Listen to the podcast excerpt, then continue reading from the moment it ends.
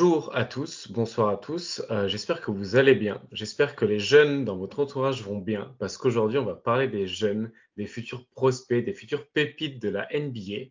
Et pour ça, du coup, on a des invités, surtout un invité un peu spécial. Mais avant ça, je vais d'abord présenter et demander à Ben comment il va et est-ce que son rhume est enfin passé. Ah bah, c'est super, je pas la de me demander si je vais mieux. Écoute, ça va. tu, tu, fais bien de dire quand même euh, un invité parce que je vais pas avoir la prétention d'être invité sur les jeunes vu le nombre de matchs que je regarde chaque année. Mais euh, ouais, bah écoute, euh, je suis content qu'on puisse parler, euh, qu'on puisse parler aussitôt, surtout euh, des jeunes et de ce qui va venir en NBA, notamment avant le début de la March Madness et même des échéances maintenant importantes en Europe parce que c'est aussi maintenant comme ça que ça fonctionne. Du coup, je suis super content qu'on puisse faire ce pod. Exactement, c'est le Way Too Early Draft épisode de, Beyond the Hoops aujourd'hui. Et du coup, pour, pour ça, on reçoit quelqu'un qui travaille sur euh, le Subtract et le site internet avec probablement le meilleur branding euh, de la communauté FR, euh, Symbiose. Et du coup, on reçoit Jasper de Symbiose aujourd'hui. Jasper, comment ça va? Ben écoute, ça va bien. Super motron en tout cas sur la jeune, ça m'a vraiment fait plaisir. Non, mais euh, super content de venir euh, parler à draft. Moi, euh, tout le monde sait, je pense que qu'elle adore ça. Et merci pour les compliments sur le branding, ça fait vraiment plaisir parce que j'avoue qu'on ça sent que c'est travaillé. Pas, on, on, tape pas mal dessus et on est content d'avoir d'avoir un contenu qui change peut-être un peu du contenu sportif, un peu plus peut-être cartoon, un peu plus marrant. Mais c'est ouais. aussi quelque chose qu'on voulait, donc donc c'est cool que les gens le remarquent en vrai. Bah, moi, je travaille parfois avec des designers et tu sens qu'il y a une vraie volonté ici d'avoir une identité visuelle sur les polices, sur les formes, sur les, le type de contenu, même sur le, un petit peu le type de, de langage. Et en plus, vous avez une super équipe ultra dynamique. Donc ça, franchement, c'est bah, une belle équipe de jeunes. Tu vois, je pense que vous représentez bien un petit peu les, les choses dont, dont, vous parlez. Et euh, du coup, moi, j'ai une, une, petite question un petit peu pour, pour toi avant de, de parler directement des jeunes et, de la draft et de, la formation. C'est un petit peu comment ça t'est venu du coup cette volonté de faire un focus du coup avec Symbiose et avec Amine et avec tous les gars du coup de Symbiose sur les jeunes en particulier et en fait tout simplement tout ce qui se passe avant la NBA. Ouais, alors la genèse en fait, euh, je vais remonter un peu tôt. Moi, mon, mon envie de regarder la NBA, elle est venue d'abord des jeux vidéo. NBA 2K, j'ai plus l'année, mais euh, j'adorais Melo à l'époque. Et en fait, à la draft, à une époque, il y a le nouveau Melo, enfin réputé nouveau Melo entre guillemets, qui est Jabari Parker. Mmh. Donc à partir de là, moi je suis Jabari Parker, je deviens un peu fan des Bucks, en plus d'une bonne équipe des Bucks, pour ceux qui se rappellent, Don Maker, John Henson, tout ça. Et euh, du coup, c'était. C'était de l'humour, hein. c'est pas une bonne équipe, c'était une bonne équipe de merde surtout. Bah, mais... Je crois que c'est le pire bilan euh, back-to-back, -back, je sais plus, mais c'est euh, dans les pires bilans de la ligue. Et Jabari Parker n'a pas été le joueur qui devait être en tout cas. Mais euh, ouais, je m'intéresse à la NBA et petit à petit, je me détache un petit peu de la NBA, je pense. Plus les saisons régulières sont passées, moins j'ai trouvé de l'envie. Et euh, j'ai toujours aimé, je pense, le développement. J'ai toujours trouvé ça hyper intéressant de voir comment euh, quelqu'un se construit. Euh, donc je pense que c'est un peu implicitement que je me suis tourné vers l'NCA. Au début, j'avoue que c'était un peu compliqué parce que c'est compliqué de trouver le pont, c'est compliqué de trouver aussi les liens. Euh, là, c'est un vrai problème d'NCA, on en parlera peut-être plus tard, mais c'est l'accessibilité au match, notamment quand tu es, es européen. Mais euh, petit à petit, euh, quand tu vois les facs qui reviennent, par exemple, quand tu vois qu'il y a beaucoup de joueurs de Kentucky, tu regardes un peu Kentucky. Ensuite, tu t'intéresses forcément aux grosses conférences et plus tu es. En fait, c'est la curiosité, en fait. Plus tu es curieux, plus tu apprends, euh, à en connaître. Et après, il y a des médias comme, euh, on en parle en off, comme Envergo quoi, qui essayent de démocratiser un peu, je pense, ce monde qui est assez euh, mystérieux, on pourrait dire, euh, en France. Et petit à petit, petit, à petit, c'est comme ça que j'ai regardé NCA. Aujourd'hui, je regarde presque essentiellement que de la que de la NCA ou de la NBL ou de l'Overtime Elite, tout ce qui est ligue comme ça. Et puis c'est un basket qui est assez comment dirais-je, assez euh, addictif parce que le, basket NCA, c'est un basket assez fondamental. C'est Thomas qui nous disait ça, Thomas Penonier, le, coach de Paris Basket, qui nous disait qu'il qu avait l'impression que là où se jouait le basket le plus, euh, avec le plus d'expérimentation, le plus de choses à voir, c'était la NCA justement. Et c'est vrai que moi, ça m'est arrivé pendant quelques années de suivre la NCA. C'est hyper addictif parce que c'est un basket très différent, très structuré, mais qui est super agréable à regarder pour le coup. En fait, ce que je trouve dépend moi- un peu des équipes, mais ce que je trouve assez incroyable justement avec la NCAA, c'est que comme je pense que les coachs ont beaucoup plus de pouvoir. Euh, on voit par exemple avec Fred Hoiberg, qui était ancien coach NBA, qui est maintenant euh, à Nebraska, si je ne me trompe pas. En fait, ils, ont, ils peuvent moduler leur effectif selon leur, euh, leur envie et leur façon de jouer. Cette année, tu vois, il y a Princeton qui fait énormément d'isolation et qui, est une des meilleures, qui était une des meilleures attaques de l'NCAA en faisant énormément d'isolation et de driving kick, avec très peu au final de se jouer sur du five out avec euh, deux small big. Il y a Kentucky qui est sur des systèmes un peu, euh, un peu vieux jeu. Tu as aussi des équipes qui jouent avec, toujours avec un, un grand au poste. Enfin, ce qui est intéressant, c'est que chaque équipe a un peu sa façon de fonctionner. Et du coup, chaque coach peut expérimenter euh, sa façon de voir les choses. Là où en NBA, tu es quand même euh, assez, je pense, impacté par les résultats. Là où en NCAA, du coup, tu l'es moins, donc tu as plus de place à l'expérimentation. Et c'était intéressant ce que disait Thomas, c'est que du coup, il y a des, des, des équipes européennes qui vont voir comment jouer NCAA parce qu'il y a des choses. Forcément, à partir du moment où c'est un laboratoire, tu peux extraire le, bon comme le, comme le, meilleur. Quoi. Ouais, ouais, c'est effectivement ce que nous disait Thomas, c'est que les coachs en fait se parlent, les coachs NBA, coachs européens, coachs NCA, et qu'en fait les idées elles circulent pas mal, et que effectivement là où il y a le plus d'expérimentation c'est NCA, et souvent si tu vas voir un peu le jeu de plus tard, le problème c'est qu'en NCA il y a de tout, ça Ouais. va un peu dans tous les sens, mais le jeu de demain, souvent la première fois qu'on le trouve c'est en NCA, donc euh, d'un point de vue puriste du jeu c'est toujours assez intéressant de regarder la NCA. Ouais, je suis d'accord, il y a énormément de disparités. euh, quand tu regardes, par exemple, il en parlait du, du volume à 3 points. Il y a des équipes Mm. aujourd'hui en NCAA qui ne shootent très peu à 3 points. Et euh, là, par exemple, Alabama, qui est la meilleure offense, euh, quand tu regardes la shot chart, c'est euh, dans le panier ou à 3 points. C'est-à-dire qu'il n'y a aucun terme de distance. C'est que- c'est quelque chose qu'on voit euh, depuis quelques années en, NBA. C'est intéressant aussi de le voir qu'il y a une sorte de miroir un petit peu euh, en NCAA. Quoi. Ouais. Parce qu'ils sont obligés de se préparer un petit peu aussi pour, ce qui va suivre. Parce que, en réalité, ce qui est assez intéressant avec la NBA, mais aussi un peu, en tout cas, moi qui peut-être me perturbe et me limite un petit peu à me mettre dedans complètement, c'est que ça reste qu'un passage un peu, un peu un rituel d'une carrière d'un basketteur euh, professionnel, en tout cas aux États-Unis. Mais euh, il arrive très vite à une fin et en fait, j'ai un peu l'impression de voir qu'un qu'un bout euh, de l'histoire et surtout que j'ai l'impression qu'il y a parfois beaucoup d'écart entre la perception NCAA et NBA. Et du coup, c'est vrai que peut-être ça doit être parfois un peu difficile à, du coup, de manière répétée, toujours se relancer dans des nouveaux joueurs. C'est à chaque fois des nouveaux noms, des nouvelles histoires, des nouveaux défauts, des nouvelles qualités. Et ça, je pense que ça doit être un travail beaucoup plus complet et beaucoup plus, bah, surtout rébarbatif au début de chaque saison de repartir dessus. Alors qu'en plus, tu as très peu de données sur ces gars-là parce qu'ils arrivent de lycée. Donc, il y a moins de matchs. Euh, y a le- les, les sample size de ce qu'ils ont fait avant sont plus petits. Donc, c'est vachement. Enfin, je trouve que c'est un travail qui est beaucoup plus minutieux et qui est beaucoup moins aidé en plus par les statistiques parce que du coup, les, bah ouais, les échantillons sont trop petits. Donc, en fait, il faut bouffer du film et du film et du film. Et euh, ça, ça a l'air d'être un travail qui est hyper minutieux et hyper euh, euh, time consuming. Pas. Chronophage, ouais. Chronophage, merci. ouais. Ça rentre de Boston, euh, lui en voulait pas. c'est la sortie de cette discussion avec Joe Mazzulla, il, il cherche ses mots.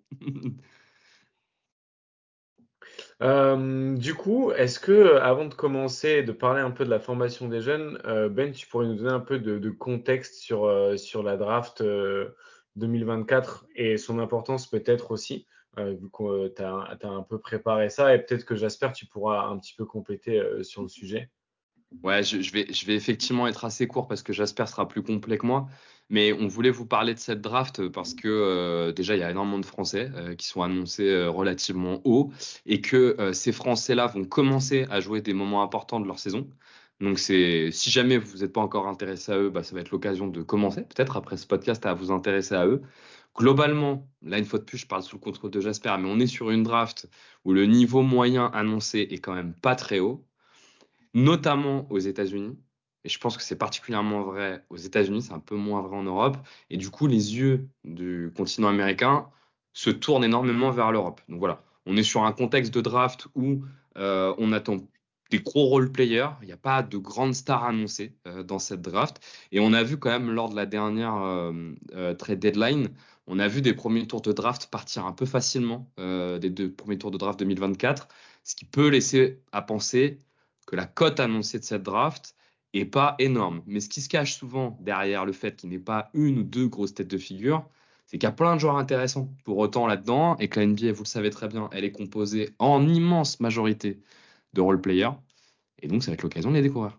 On est d'accord ou pas, j'espère à peu près? Ouais, je suis d'accord dans le sens où le haut du panier est assez faible, surtout quand on compare avec forcément Tawem Benyama juste avant, euh, ça fait assez mal. Euh, moi, j'aime bien la comparer avec celle de Lamelo Ball, Anthony Edwards, où on voyait pas vraiment non plus de grosses têtes d'affiche. C'était Anthony Edwards, mais c'était pas non plus euh, un consensus. On n'était pas là sur, à l'époque en tout cas, sur un prospect élite. Mais du coup, ce qui est intéressant, de toute façon, à chaque draft, quand on regarde le top 10, le top 15, il en ressort quoi 2-3 max All-Star Donc au final, en fait, toutes les drafts sont à peu près des drafts de role player. Et là, ce qui est intéressant dans cette draft, c'est que du coup, on n'a pas forcément de hum, disparité. C'est très homogène en fait entre les tiers. Il n'y a pas un tiers 1 avec OK, ça c'est Wemby, c'est le futur de ta, franchise. On est sur des role players qui vont être intéressants. Donc forcément des role players à prendre. Mais c'est vrai que si on prend la cote aux US, euh, il y a beaucoup de joueurs dans le, dans le haut du panier qui ont assez déçu. Ouais. C'est pas plus mal de, voir qu'on se tourne vers l'Europe. Et ce qui, et empêche pas, euh, d'ailleurs, ces drafts-là, euh, quand on fait le bilan 4 ans plus tard, c'est la draft de 2020, de se rendre compte qu'il y avait quand même pas mal de bons joueurs. Euh, parce mm. que quand on prend cette draft-là, il y avait Anthony Edwards, Lamelo Ball, Tyrese Liberton, Tyrese Maxi, il y avait Denia Vidja, Obi Topin, Emmanuel Quickly, donc beaucoup de joueurs qui aujourd'hui ont un impact quand même en NBA. la liste est longue en fait, hein. il y en a d'autres. Hein. Il y a Tillman. Ouais, Liberton en 13, il fait mal. Hein. ouais, le Liberton en 13, il fait mal. D'ailleurs, à Liberton qui a rappelé cette semaine euh, qu'il avait toujours une dent contre Détroit euh, d'avoir pris, d'avoir pris euh, Kylian Hayes devant lui. Petit cadeau pour notre cher Kylian Hayes qui maintenant n'a même plus de contrat et qui prend une bastos sans raison. ouais, c'est dur en vrai. A posteriori, je trouve ça très difficile de juger les drafts à posteriori parce que les erreurs sont parfois genre totalement justifiées. Je pense à Greg Oden par exemple qui a été sélectionné avant Kevin Durant Là, oui, ça paraît complètement ridicule maintenant.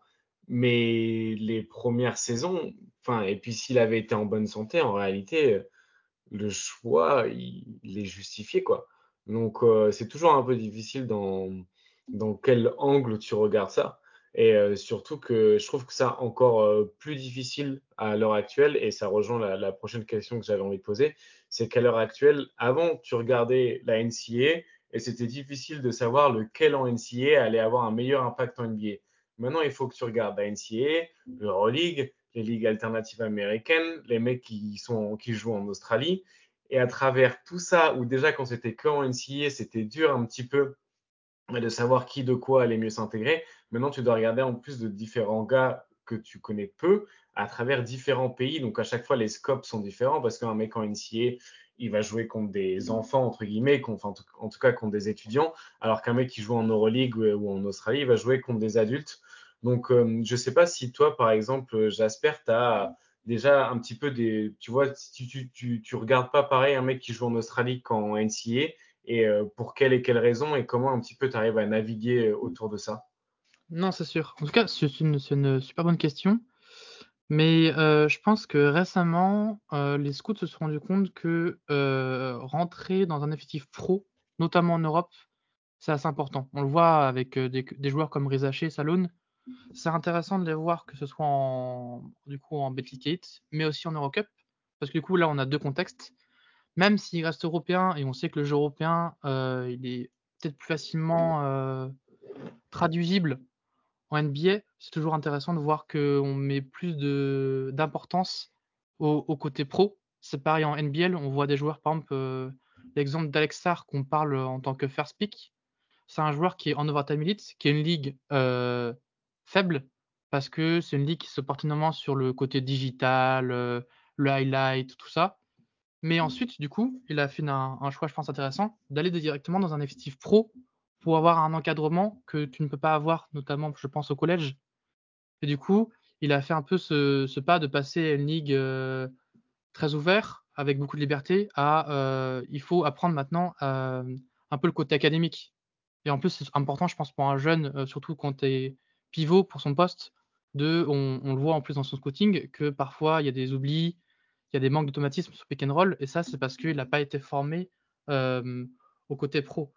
Euh, je m'éloigne un petit peu de la question, pardon. Mais du coup, je trouve, ça hyper intéressant parce que c'est ce que tu disais aussi en NCA, c'est qu'il y a le côté, je pense, beaucoup plus physique qui est présent en NCA.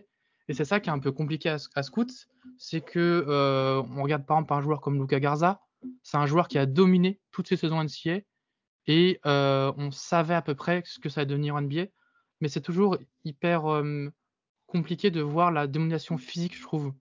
Il euh, n'y a, y a, que Zion où on savait que Zion allait écraser en, en NBA comme en NCA, où tu vois que le qu'un joueur peut autant impacter physiquement en NBA qu'en NCA parce que les joueurs ne sont pas construits en fait tu joues de, contre des joueurs qui ont une tranche d'âge entre 18 et 25. Il y en a qui n'ont pas fini de grandir. Donc effectivement, c'est toujours euh, intéressant. Il y, a, il y, a, un côté intangible aussi du, du mystère, quoi, parce qu'on ne peut pas forcément tout prévoir.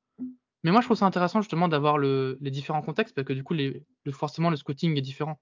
On va pas demander les mêmes choses à un joueur qui évolue euh, à Kentucky qu'à un joueur qui évolue euh, comme Nicolas Topic euh, dans un gros club de, d'Eurocup les stats sont pas les mêmes, le jeu est pas le même.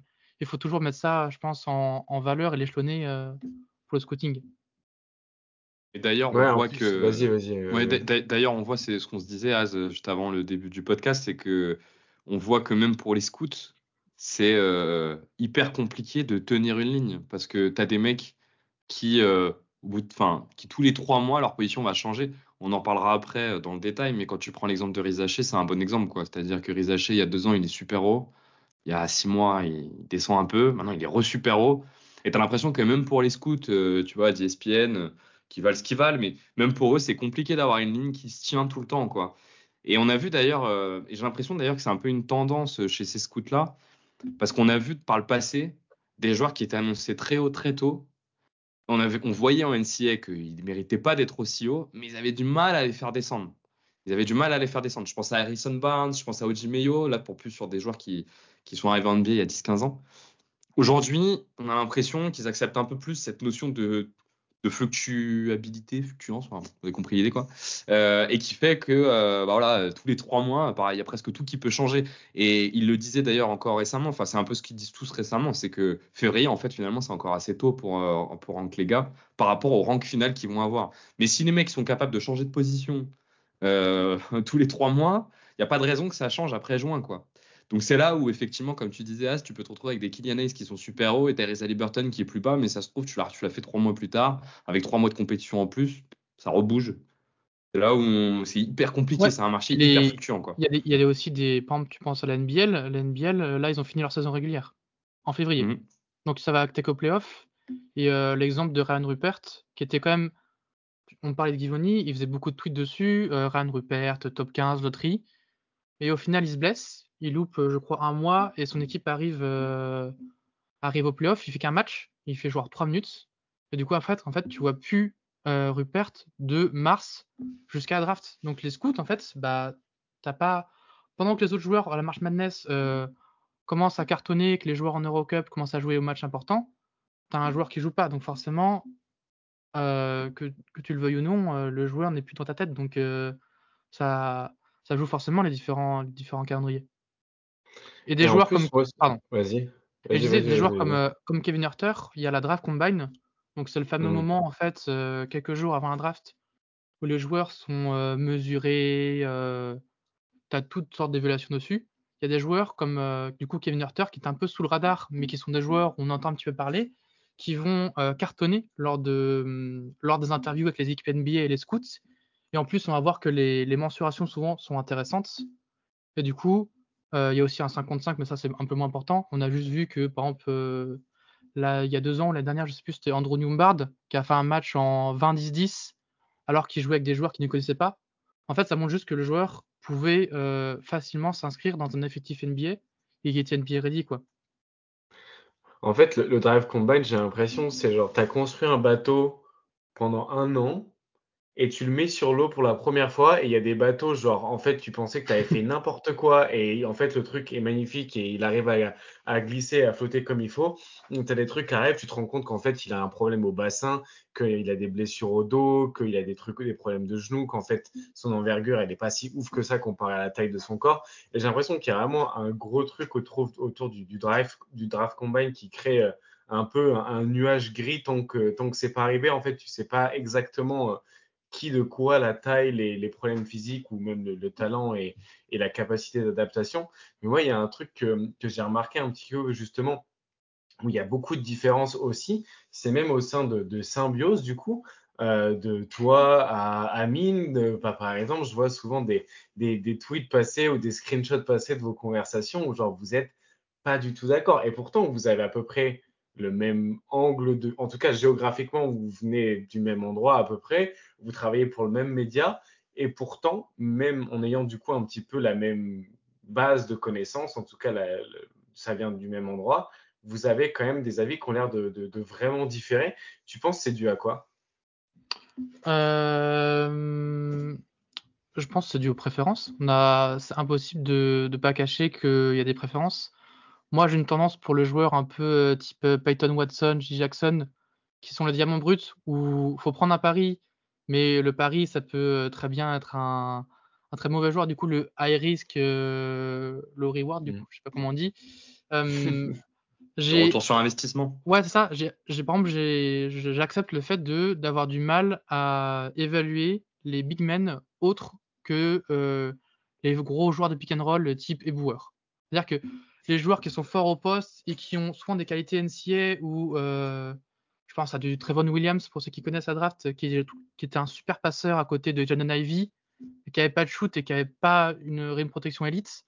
En fait, ça marche en NCA, mais est-ce que ça marche en NBA et il y en a euh, où, ça marche. Donc, je pense qu'on a tous des, préférences, des choses qu'on aime chez certains joueurs, mais c'est aussi important de ne pas être d'accord. Euh, Amine, c'est vrai qu'on n'est pas souvent d'accord et on se vanne là-dessus. Euh, lui, il aime bien les joueurs comme, par exemple, il y a des Klingan, des ID, qui sont des joueurs de très peu mobiles et qui restent beaucoup dans la raquette. Là où moi, je me dis que c'est compliqué parce que euh, t'as pas le, tu joues pas dans la raquette forcément comme un NCA, comme NBA il n'y a pas eu trois secondes. Euh, l'exemple, c'est Evan Mobley, par exemple, qui euh, passait presque 50% de son temps en zone. Et du coup, on savait que c'était un super défenseur. Mais quand tu fais que de la zone, c'est compliqué d'évaluer euh, ça en NBA parce qu'en NBA, la zone, ça n'existe plus. À part Spolstra qui la met 2-3 séquences par match et encore, c'est toujours compliqué d'évaluer. Et je pense qu'on a des. Je sais pas si c'est des prérequis, mais je pense qu'on a des préférences. Et c'est toujours intéressant, je pense, d'avoir l'avis, et notamment l'avis contraire, pour se rendre compte aussi de, de choses où on n'est pas d'accord. Et puis forcément, on s'influence aussi, je pense. Mmh. de ouf. En plus, comme tu disais euh, en off, tu as 25 ans. Donc tes préférences, elles sont peut-être euh, aussi très, euh, pas encore complètement façonnées par, par tes expériences et c'est peut-être encore un peu des, tu vois, une, des préférences émotionnelles, alors que peut-être que quand tu seras, si tu es scout encore à 50 ans, donc dans 25 ans, ça sera du coup, bah, tu vois, le double de, de tes années maintenant.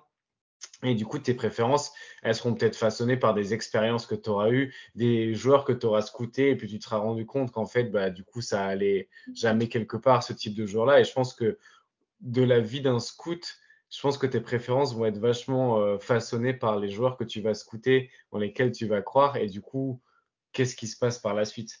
Et euh, c'est peut-être ma dernière question avant qu'on aille un peu plus sur la draft 2024, c'est est-ce que quand, du coup, ces joueurs-là Peyton Watson, que, que toi, tu aimes beaucoup, est-ce que c'est des joueurs que, une fois qu'ils sont arrivés en NBA, tu continues à suivre parce que c'était un peu tes paris, ou tu fais un peu le, deuil de, du scout et tu passes directement à regarder que les, nouvelles, bah, les nouveaux prospects et tu suis plus trop euh, ce qui se passe en NBA hum, Forcément, j'essaye. Euh, Peyton Watson, j'avoue que quand justement il fait la draft combine, mais il ne fait ni les interviews, avec Mike Schmidt ni les matchs, j'avoue que là j'ai un peu peur parce que je me dis, euh, en plus je crois que c'est un joueur qui joue 8 minutes par match, euh, UCLA va loin, donc en plus il joue pas de mars, la cote est au plus bas, donc moi je me dis, oula, il y a, y sous roche.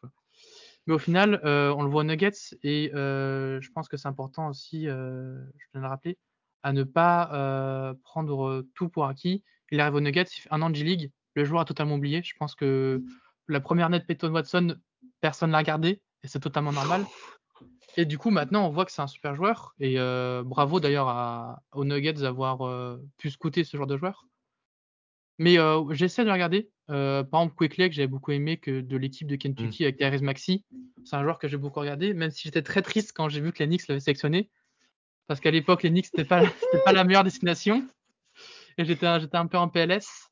mais il y a des joueurs, par exemple, malheureusement, c'est le cas, mais Josh Primo, où moi, je l'avais, j'avais fait un article, je crois, pour Rocket Nation, où j'avais top 20, alors que franchement, le joueur n'avait pas une grosse hype et c'était plus un joueur pour l'année du tout, l'année d'après.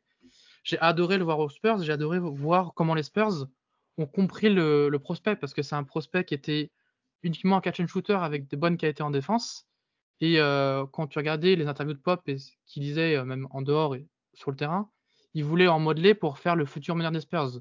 Bon, il s'est passé ce qui s'est passé, mais c'est toujours intéressant aussi de voir les trajectoires et de voir euh, où est-ce qu'ils en ont. Aujourd'hui, Quickley, je ne pensais pas que ça allait être ce genre de joueur sous pick and roll. C'était un joueur qui était uniquement catch and shoot à Kentucky. Et mhm. malheureusement, en plus, c'est un cas récurrent à Kentucky parce que Tyrese Maxey, c'était pareil. Il y a beaucoup de joueurs de Kentucky qui arrivent où tu te dis ouais, t'es pas hyper chaud. Et euh, c'est un peu le, le, motif qu'il y a chez Kentucky, c'est que on sous-évalue un peu les joueurs parce que le contenu euh, est moche. On va, ça, joue pas bien. Et en plus, euh, c'est un contenu qui est assez différent de l'NBA. Surtout qu'en plus, pour le coup, à Kentucky, le contenu est souvent, est souvent moche. En plus. Oui, Mais juste quand même une dernière question, Azad, avant qu'on passe sur, sur les joueurs. On a peu parlé de l'Euroleague.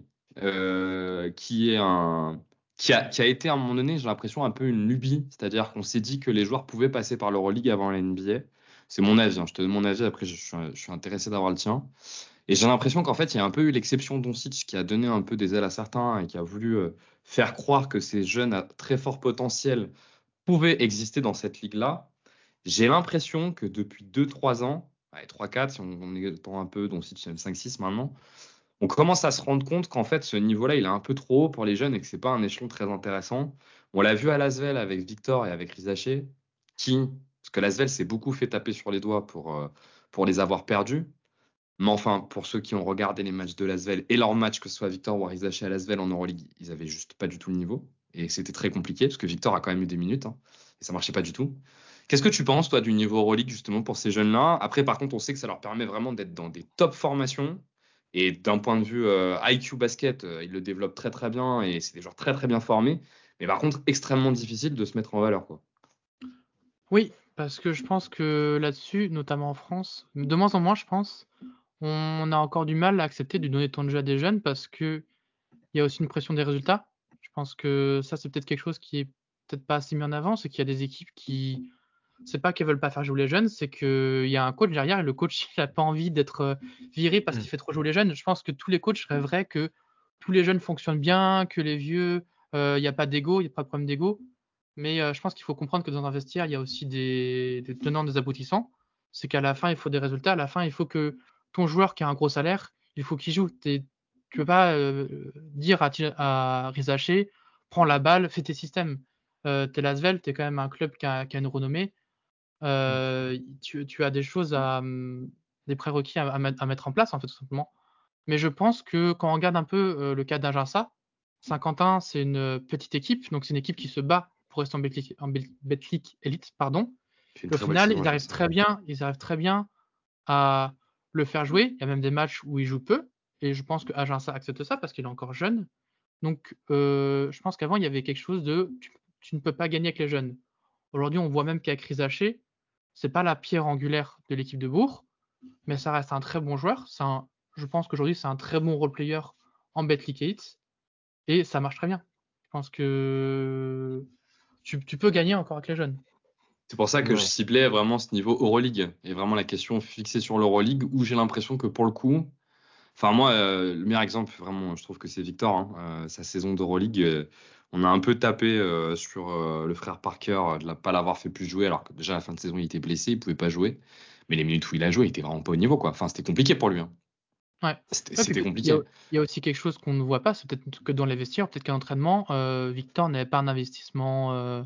Ouais, c'est un peu ce qui a sorti aussi. Hmm. Donc, il, peut arriver qu'il y a des, des Intel, des choses qu'on n'a pas, et que du coup, c'est des jeunes, donc forcément, des, ils sont plus peut-être plus prédisposés à faire des erreurs, à être moins concentré, à moins prendre les entraînements au sérieux. Et du coup, ça, dans un monde professionnel où tu as des mecs qui sont passés par la NBA, tu as des mecs qui, sont, qui ont 30 ans et qui ont des mm-hmm. contrats à prendre à la fin, pas forcément, eux, ils ont plus faim que, que les autres. Quoi. T'as plus d'enjeux en fait en Euroleague. En NCAA, tu sais que en fait la, la NCAA, ça reste l'école en fait. Donc t'es à l'école, t'as un peu ce truc là de bah à 17h la sonnerie elle sonne et tu vas dans les dorms et puis tu vois c'est un peu ce truc là de t'es à l'école alors que l'Euroleague tu peux être un avoir l'âge d'un écolier et y être mais c'était un petit peu comme si avais pas, tu rentrais dans le monde professionnel sans passer par la case école. Donc forcément, à part cas exceptionnel, tu vas souvent te casser la gueule parce que les mecs, en fait, chez eux, ils ont famille euh, et enfants, euh, ils ont des contrats, ils ont des raisons aussi pour lesquelles il faut gagner parce qu'ils sont pas là pour former. En fait, c'est pas des babysitters, ils sont pas là pour prendre un alternant et le faire, le faire rentrer ailleurs après, quoi. Donc c'est vrai que je pense que l'Euroleague, c'est difficile parce que tu as beaucoup plus d'enjeux euh, financiers et, et sportifs qui, qui rentrent en compte. Mais d'un autre côté, ça peut être aussi un moyen peut-être d'apprendre à la, à la dure. Et je pense qu'il y a aussi une question de profil. Il y a des joueurs qui sont peut-être qui ont des profils qui s'intègrent mieux dans des profils tertiaires et secondaires, euh, un petit peu des équipes qui peuvent être très compétitives, alors que tu as des profils qui vaut mieux foutre en, en NCA parce qu'en fait, ils ont besoin d'être un petit peu ce, ce guy, cette option euh, numéro un. Il y a ça, et puis il y a le, il y a le fait que, euh, je, pense, mais alors là, peut-être que, que j'espère, il, a, il a un avis là-dessus, mais c'est bien de jouer à un niveau qui est au-dessus du sien. Il faut pas que non plus que le niveau soit trop élevé. Je, je, suis assez convaincu que quand le niveau est trop élevé et trop loin de ton niveau, t'apprends pas vraiment. Et, euh, et typiquement, voilà, je reprends cet exemple-là, mais les deux sont des, bons exemples, je trouve, Victor et, et Rizaché, où pour le coup, quand ils jouaient en championnat de France, ça allait. Mais quand je joue en Euroleague, là, le niveau était trop élevé. Était trop élevé. Et moi, j'ai des souvenirs de Victor euh, qui se tape les postes 4 euh, et postes 5 d'Euroleague, là, et qui ont tous 30 ans, qui lui rendent tous 30 kilos. Enfin, c'était trop compliqué, quoi. Tous les impacts, il explosait. Et je sais pas si tu apprends tant que ça, en fait. Et d'ailleurs, on a vu, hein, les deux ont fait le choix euh, pour leur dernière année de sortir du cursus Euroleague hein, et d'aller dans des cursus qui sont pas des cursus Euroleague. Je pense que Doncic a, a, a donné une espèce de voix, mais on revient un peu dessus en se disant non mais en fait Doncic c'est juste Lucas Doncic quoi. C'est-à-dire qu'un mec de 17 ans euh, qui est capable d'être le meilleur joueur de l'Euroleague, ça arrivera une fois tous les 50 ans quoi. Enfin faut et encore. Et encore. Et, en, plus il a le profil de Doncic, ce qu'il disait à Zad. Ouais. Ouais. Ouais, tout à fait ouais. Eh ben, parfait. Je pense qu'on a fait un, bon tour de la, de la formation. Peut-être juste un euh, tout dernier. Il y a juste un truc qu'on n'a pas qu'on n'a pas abordé qui est important aussi, c'est que notamment pour nos auditeurs qui doivent pas beaucoup regarder. D'ailleurs, nous non plus, on regarde pas beaucoup. Mais il y a toutes les, les ligues alternatives là qui se sont développées. Euh, la Ignite euh, Elite, l'Overtime. enfin, la Ignite c'est encore un peu différent. Mais l'Overtime Elite, tu parles, t'as quel avis toi sur ces, sur ces, sur ces championnats-là Où il y a quand même quelques beaux prospects hein, tous les ans. Alors, alors c'est un, un, gros débat, justement. C'est même un gros débat qu'on a encore euh, chez nous, c'est Symbiose, parce qu'il y en a qui préfèrent certaines ligues, parce que du coup, il y a un type de jeu différent. Euh, le Wartime Elite, j'aime bien ce qu'ils font en ce moment, parce qu'ils ont compris que le niveau est pas assez élevé pour, pour emmener les joueurs en NBA. Donc, ce qu'ils font, c'est qu'en fait, ils prennent les joueurs de 16 ans, souvent les joueurs qui font leur dernière année d'high school, avant d'aller jouer NCA on regarde le roster, en fait, là, il n'y a que un ou deux joueurs qui sont éligibles pour, la prochaine draft. Et par exemple, tu as un commit de Georgia Tech que du coup tu peux voir en accessibilité sur YouTube, sur Prime Video. Et l'année prochaine, tu le verras à Georgia Tech. Et en plus, ça permet aux joueurs. Euh, là, un commit, juste pour nos auditeurs? C'est un joueur qui, qui prend la décision de s'enrôler pour une draft, pour une équipe, pardon. Je sais pas si c'est assez, assez, clair. Oui, c'est ça, ouais. ouais ça. En général, il, du coup, il décide, il visite plusieurs universités, il parle avec le coach, tout ça, avec la famille et ensuite il décide de, rentrer, de, s'enrôler euh, pour la fac. Mmh et du coup, là où c'est intéressant avec l'Ortamilite, c'est qu'on a ce qu'on n'avait pas avant, c'est qu'on a du contenu euh, niveau high school que, euh, bah, comme a parlé Azad, avant c'était compliqué, que ce soit dans les stats ou dans le, dans le film, c'est compliqué de juger des joueurs de 16 ans. Il y en a qui sont finis, il y en a qui sont pas finis. c'est hyper l'inverse homogène, hétérogène. Voilà. Pour l'Ignite, c'est plus compliqué parce que je, pense que l'idée était intéressante. Euh, on voit même avec les premières, premières années, il y avait un bon coach. Tu mets des joueurs comme Jared Jack, des joueurs qui ont quand même euh, pas mal de saisons NBA, tu les entoures avec des jeunes. Donc l'idée de confronter des joueurs qui font l'ascenseur euh, NBA avec des vétérans et des jeunes, dans l'idée c'est plutôt bien. Tu as un mélange de joueurs qui ont de l'expérience, tu as un mélange de joueurs qui veulent se battre pour l'NBA, donc tu as quand même le côté compétitif malheureusement, on voit que euh, pour la plupart, euh, que Minga, Jalen Green, les premières saisons a été un peu compliquées dans le, dans le contenu. On a vu que certains joueurs étaient quand même un peu perdus. Donc, euh, c'est toujours compliqué. Il y a du coup la NBL où c'est accessible. C'est, les scouts ont de moins en moins peur de regarder la NBA parce que le niveau est quand même, je pense qu'il est en dessous quand même de, de l'Europe, mais il est quand même assez intéressant. C'est un, peut-être un jeu qui qui se prépare mieux à l'NBA. Donc, c'est plus traduisible. Et tu as quand même le côté pro où euh, bah, justement il y a le côté euh, tu es entouré euh, par une équipe de professionnels quoi. Donc c'est toujours intéressant. Comme on y revient, c'est une question de contexte, une question de jeu. Mais c'est hyper intéressant. Je ne sais pas, par exemple, pour les tu en parlais tout à l'heure, les, les, up and down, c'est aussi parce que tu as des contextes. Et ce qui est, je pense, le mieux dans le scouting, c'est d'avoir tous ces contextes. Tu as un contexte à Lasvel où c'est compliqué, tu as un contexte cette année euh, en FIBA où donc tu arrives en équipe de France. là, c'est encore plus compliqué parce que tu fais face à des égaux, tu fais face à un nouveau coach que tu connais pas, tu dois construire un groupe. Donc tu, vas voir comment le joueur va réagir. Et ensuite, là, tu vois qu'il prend une décision de quitter son club pour rejoindre sa famille et d'avoir un nouveau projet et ça marche bien. Donc, du coup, tu peux l'évaluer sur trois contextes. Là où des fois, c'est un peu compliqué en NCA où quand un joueur reste 4 ans dans une équipe avec le même coach, tu as les mêmes systèmes en boucle, tu as les mêmes joueurs souvent qui gravitent autour, les mêmes types de joueurs. Donc l'évaluation est toujours plus, plus compliquée. Super intéressant. C'est un bon résumé. Ouais, mais en, en, en, réalité, en, quelques mots, c'est le contexte. quoi. C'est tellement important, le contexte et le profil. La pluralité des contextes, je pense. C'est ça qui est, ouais, vraiment valuable. que tu sais que dans le cadre d'un scouting, le fait de l'avoir vu dans plusieurs contextes permet de se projeter. Tu vois, par exemple, euh, J. Jackson, il se reclassifie, donc c'est un des joueurs les plus jeunes de la draft. il mhm, arrive dans mhm. une équipe de South Carolina où il n'y a personne. Donc c'est ballon à J. Jackson parce que c'est le prospect et let him cook. Sauf que le problème, c'est que, euh, on en parlait avec Penny, tu regardes les pourcentages, c'est un joueur anti-analytique. C'est du 20% au tir, euh, mhm. que des pull-up jumpers. En fait, donc tu te dis qu'est-ce que tu peux retirer de ce joueur? Et en même temps, quand tu regardes le contexte, est-ce que le joueur avait des teammates favorables? Est-ce que le joueur avait un contexte favorable?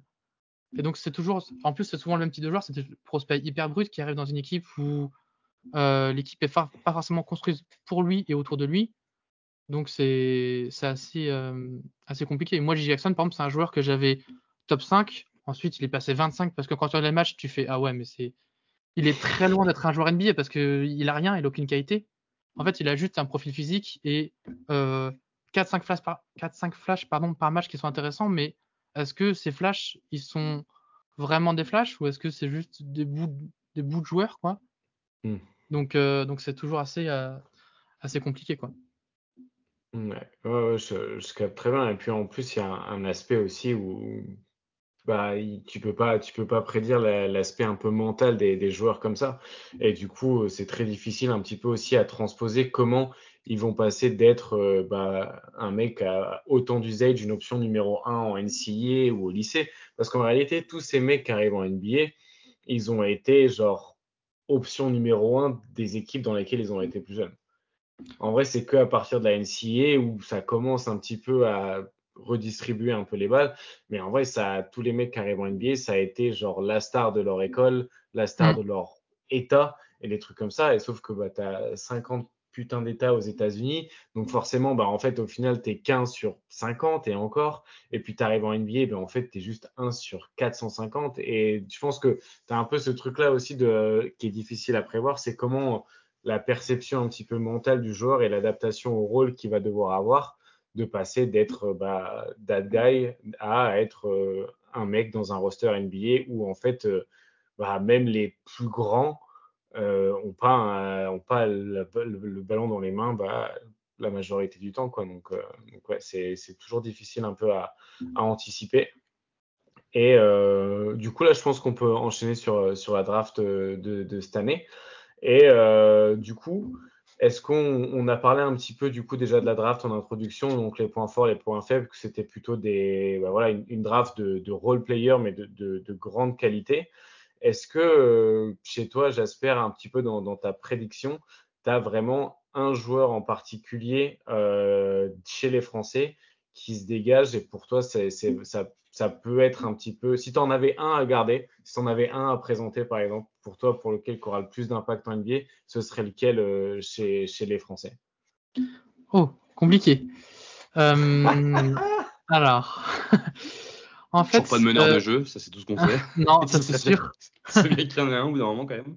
Prochaine draft, normalement, Nolan Traoré, ça, devrait, ça devrait le faire. J'espère en tout cas. Les, les, espoirs de toute la nation pour les 20 prochaines années portent sur un gars. Ouais, ouais. Aussi, il va falloir commencer à naturaliser ce putain de meneur de jeu qu'on n'arrive pas à avoir parce que putain. euh, si je devais en garder qu'un, euh, là où je suis le plus sûr, je pense que c'est Rezaché. Je pense que c'est le problème et la qualité de Rezaché, c'est qu'on arrive facilement à, à, savoir ce qui va devenir NBA et ce qui est intéressant, c'est qu'il a un plancher, du coup, c'est-à-dire que son niveau le plus bas euh, est intéressant et directement valuable pour une équipe NBA. Je pense que son, son plancher, en termes de comparaison, on prend toujours comparaison entre guillemets, euh, on est sur un euh, Nicolas Batum-Tiers, je pense, hein, peut-être un peu moins. Un joueur qui mmh, peut rentrer des tirs, plutôt bon en défense, connecteur, et qui est un role player un, un, role player quoi. Que...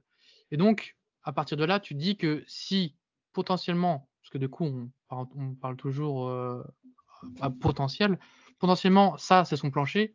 Son plafond est beaucoup plus intéressant parce que là, tu as vu que à Lasvel, justement chez les jeunes, c'était un joueur qui jouait presque meneur de jeu. C'est un joueur qui avait souvent balle en main. Donc, tu reprends à ce contexte, justement, là, tu prends le contexte Bourg-en-Bresse où c'est un joueur uniquement catch and shoot qui, qui euh, excellent off-ball, qui prend les tirs qu'il faut et qui ne prend surtout pas les tirs qu'il ne faut pas. Donc c'est intéressant de voir que il se limite à un rôle et qu'il a accepté ce rôle. Et en même temps, c'est intéressant de voir que chez les jeunes, c'est lui qui avait le ballon, c'est lui qui avait toutes les responsabilités et comment il s'est débrouillé là-dessus. Et tu vois qu'il y a quand même des flashs intéressants de mm. euh, c'est un connecteur et qu'il a une vision de jeu qu'il a pu travailler euh, chez les jeunes. Là où tu compares avec par exemple Tijan Salon, c'est pas du tout le même parcours. Et je pense que mm. aujourd'hui, si tu prends un joueur où tu es sûr de, de savoir que être un joueur NBA, au minima, c'est euh, Zachary Rezaché. Ok. Sachant que sur Rezaché. Euh... Tijan Salon Toi, tu, tu, tu vois qui c'est Tijan Salon, euh, Ben? C'est quoi un petit peu là C'est un autre profil complet? C'est un profil plus en enfin, euh, j'espère confirmera, mais c'est un, je connais pour le coup plus Rizaché que Saloon. Saloon, c'est un profil très offensif. C'est un poste 4 plutôt que 3 d'ailleurs très mhm. offensif, très attiré par le scoring, avec qui est plutôt bon sur tout ce qui va être le jeu sans ballon, qui commence à développer un tir et qui, enfin, je sais pas ce que t'en penses, moi je trouve sa plus grosse qualité c'est son agressivité. Ouais. Qui est très agressif. Mentalité. Il a une mentalité vraiment de, pour, le, pour, le, pour, le, connaître un peu et pour connaître son entourage. Euh, il est vraiment, euh, je sais pas si c'est prétentieux, mais il sait qu'il est bon. Il sait qu'il a toujours été presque le plus grand joueur sur le terrain. Ça, c'est intéressant aussi de voir qu'il a grandi assez jeune. Mmh Donc, euh, surtout dans son appréciation des contacts, euh, tu parlais d'agressivité. C'est son mmh. problème et sa qualité, c'est que euh, des fois, il faut que le jeu ralentisse pour lui. Parce qu'on a encore un prospect où tu as l'impression qu'il y a un close-out, bah, il va aller au cercle. Il n'y a pas de, il y a pas à réfléchir à est-ce que je fais une passe, est-ce que je fais ça? Et du coup, des fois, ça donne un poster et c'est très beau. Et des fois, tu as un lay-up où c'est limite un airball lay-up et tu te dis, ah ok, donc c'est le jour n'est pas du tout prêt. Donc on a, un, on a un prospect, je pense, qui est beaucoup plus brut et qui est encore en train d'apprendre son corps et encore en train d'apprendre euh, ce qu'il faut faire et ce qu'il ne faut pas faire. C'est là la vraie différence avec Rezaché, c'est que Rezaché, il sait ce qu'il ne faut pas faire. Là où Salon est encore en développement et Salon en plus est super jeune. Donc euh, tu as plus de risques. Et on en parlait aussi chez les mecs de Symbiose. Le seul problème que j'ai avec Rezaché, moi, euh, Salon, pardon, c'est que quand tu prends toutes les comparaisons qu'on a fait NBA, c'est que des joueurs qui n'ont pas forcément marché. Moi, je pense okay. Il me fait penser Jackson, à Michael Bisley, moi. Il me fait penser ouais, à Michael Joe Jackson, Obi Topin. Ouais. Euh, J'ai vu quoi comme autre comparaison? Des gros joueurs qui peuvent dunker, qui ont un potentiel de shoot. Kevin ouais. Knox.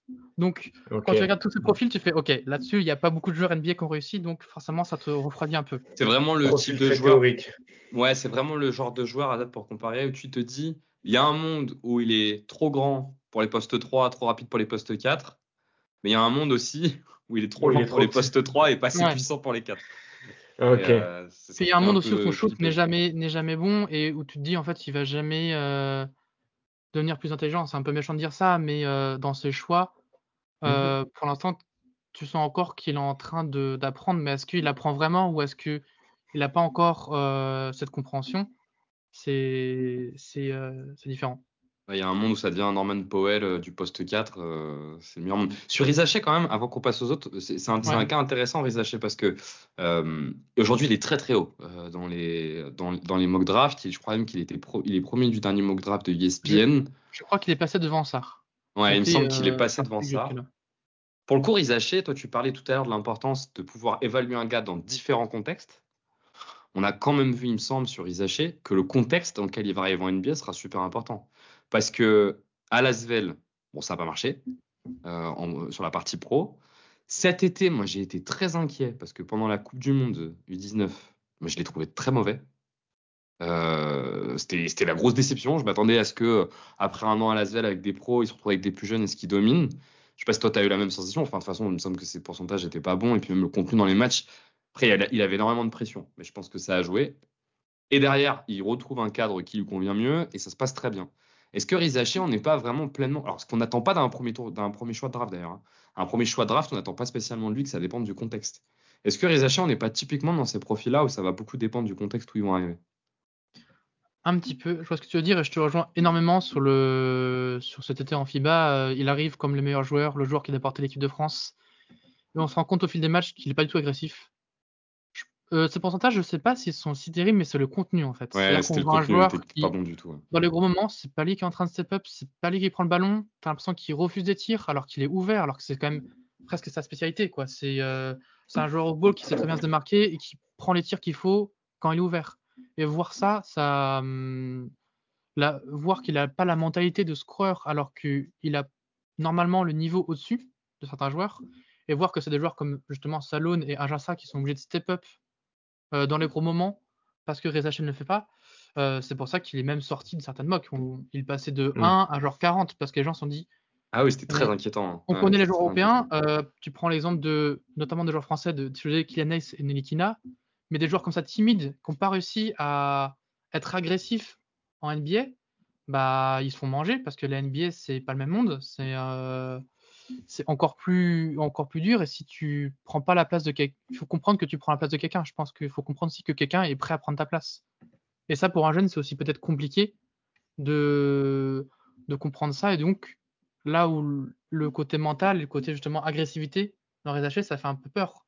Aujourd'hui, je pense pas qu'on peut parler que c'est un joueur qui a la mentalité d'un scoreur.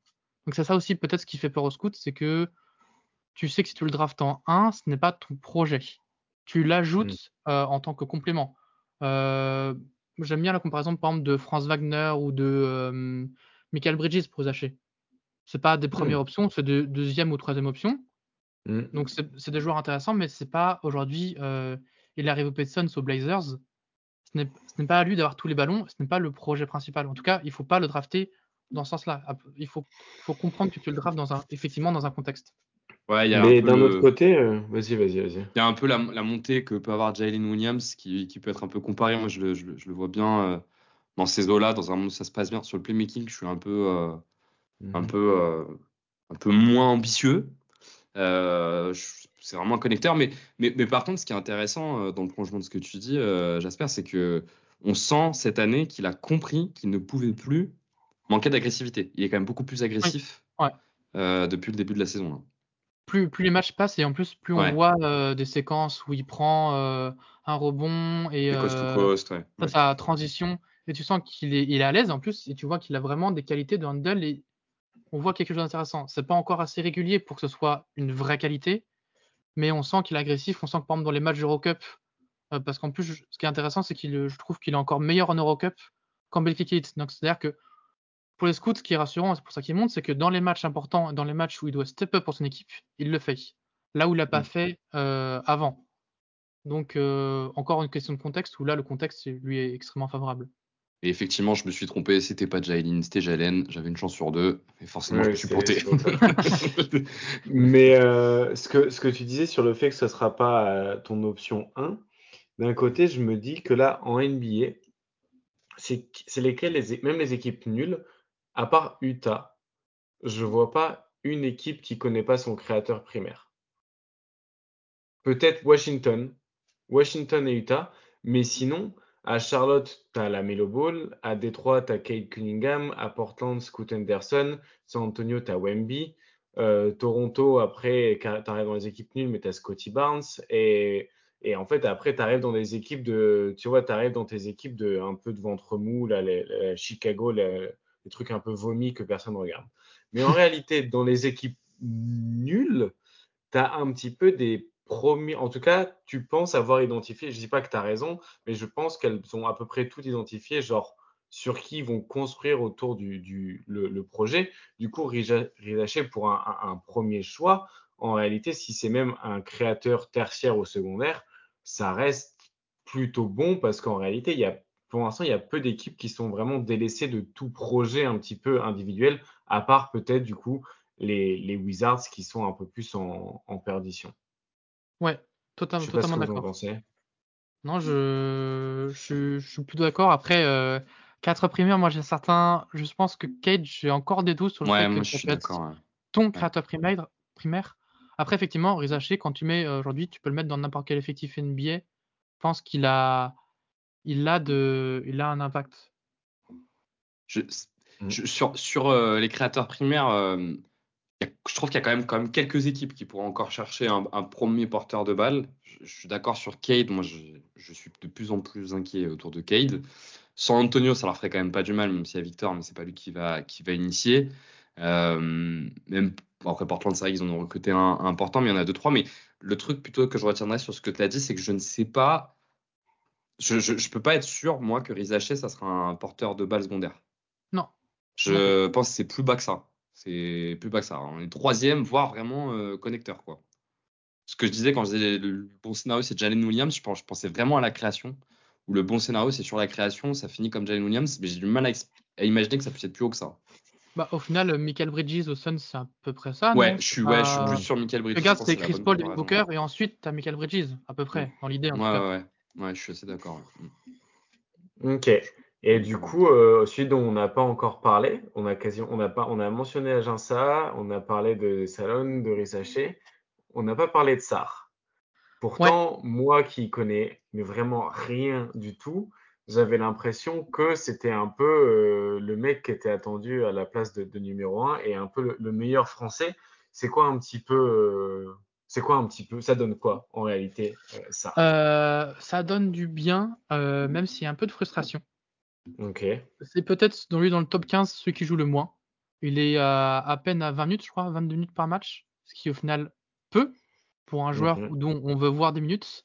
Euh, mmh. quand on se lève à 6h du mat pour voir des matchs euh, de NBL euh, de Perth contre Melbourne, on a envie de voir le joueur jouer parce que Delavedova qui prend le ballon, c'est sympa, mais, mais voilà.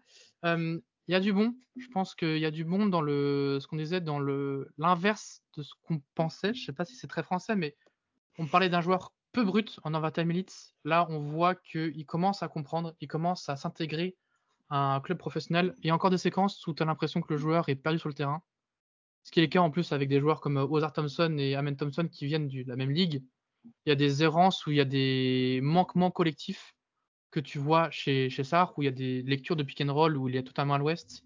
Il y en a où en fait tu as l'impression de voir Evan Mobley, un joueur qui peut euh, couvrir une, quantité de terrain énorme avec une mobilité euh, gigantesque. Ça fait un bon gap. Hein. Oui. Ça fait un bon gap. Non, mais dans, le type de profil, un peu, on parlait aussi un peu de Jared Jackson Jr., euh, joueur assez fin comme ça, qui ont des moteurs un peu compliqués, qui sont pas des gros rebondeurs, par contre, qui euh, aujourd'hui tu mets Alexar, en fait, je pense que la seule, euh, je sais pas si c'est la seule, sa plus grosse qualité aujourd'hui, et sur quoi on va l'acheter, c'est tu vas en faire la pierre angulaire de ta défense. Comme mmh. Mobley ou Jared Jackson Jr., tu vas pas chercher Alexar pour son upside offensif. Tu vas te dire, je suis les Wizards, j'ai un joueur comme Bilal Koulibaly qui est quand même un bon défenseur. Je veux mon pivot qui va euh, faire en sorte que ma défense soit une bonne défense collective. Et ben, je vais chercher, je vais chercher Alexar. Pour ce hmm. qui est de l'offense, c'est un peu plus varié parce que c'est encore un joueur hyper brut. Euh, il y a des séquences très intéressantes ou des coast to coast pour un seven footer, tu en mode OK. Donc on a encore affaire à une licorne qui peut prendre le ballon, qui peut euh, aller chercher, faire un cross euh, au pivot d'en face, c'est en mode bon, bah, c'est ça l'NBA maintenant. Et tu as aussi des séquences avec du shoot, du shoot à trois points, des mi-distance, des petits fadeaway. Donc là hmm. où tu commences à t'intriguer, et je pense que c'est pour ça que les équipes NBA le mettent en first pick, c'est que tu sais déjà que défensivement c'est hyper intéressant. Si en plus, offensivement, tu as un bout de shoot que tu peux travailler et qu'il a un toucher, qu'il a un handle, euh, on achète tout de suite. On a vu aussi qu'en France, c'est plus compliqué. Pareil, pour le côté Mm. FIBA, il avait un peu plus de mal dans un des, des systèmes où ça jouait très lent, ça jouait beaucoup sur demi-terrain. Il avait encore du mal sur cet aspect du terrain, mais qu'il avait même une vision de passe parce qu'il jouait souvent poste 4. Pour un 7 footer, c'est assez, assez marrant de jouer poste 4, hein. mais il jouait poste 4, du coup, il avait une vraie vision de jeu et il offrait cette notion de spacing, de mouvement en fait, euh, sans ballon et mouvement avec ballon. Donc, euh, assez compliqué sur Alex Hart. Je pense que tu achètes le profil défensif et ensuite, c'est une question de euh, comment tu l'entoures offensivement. Est-ce est que tu le laisses offensivement avoir un peu ce, ce développement ou tu en fais juste un Jaren Jackson Jr. que tu vas lui dire tu défends beaucoup et travaille juste ton shoot à 3 points, on veut juste que tu fasses du pick and pop, quoi, en gros. Grossièrement. C'est un peu la version euh, dans un monde normal, ce qu'aurait dû être Victor, quoi. Enfin, dans un monde où c'est Ouais, pas, euh, c'est pas un extraterrestre, quoi. C'est ce que voyaient les Américains en tant que Victor, un peu, tu vois ce que je veux dire. Ouais. Ils, ils pensaient En- pas que Victor avait ces qualités de passe, de handle et tout, de création de shoot. Là Ouais. où Sar, euh, il l'a que par certaines séquences, c'est pas aussi élevé que Victor. euh, on voit pas en, en passe Mm. fleurie, il n'a pas le, le, pas le plafond euh, ni le plancher de Victor, quoi.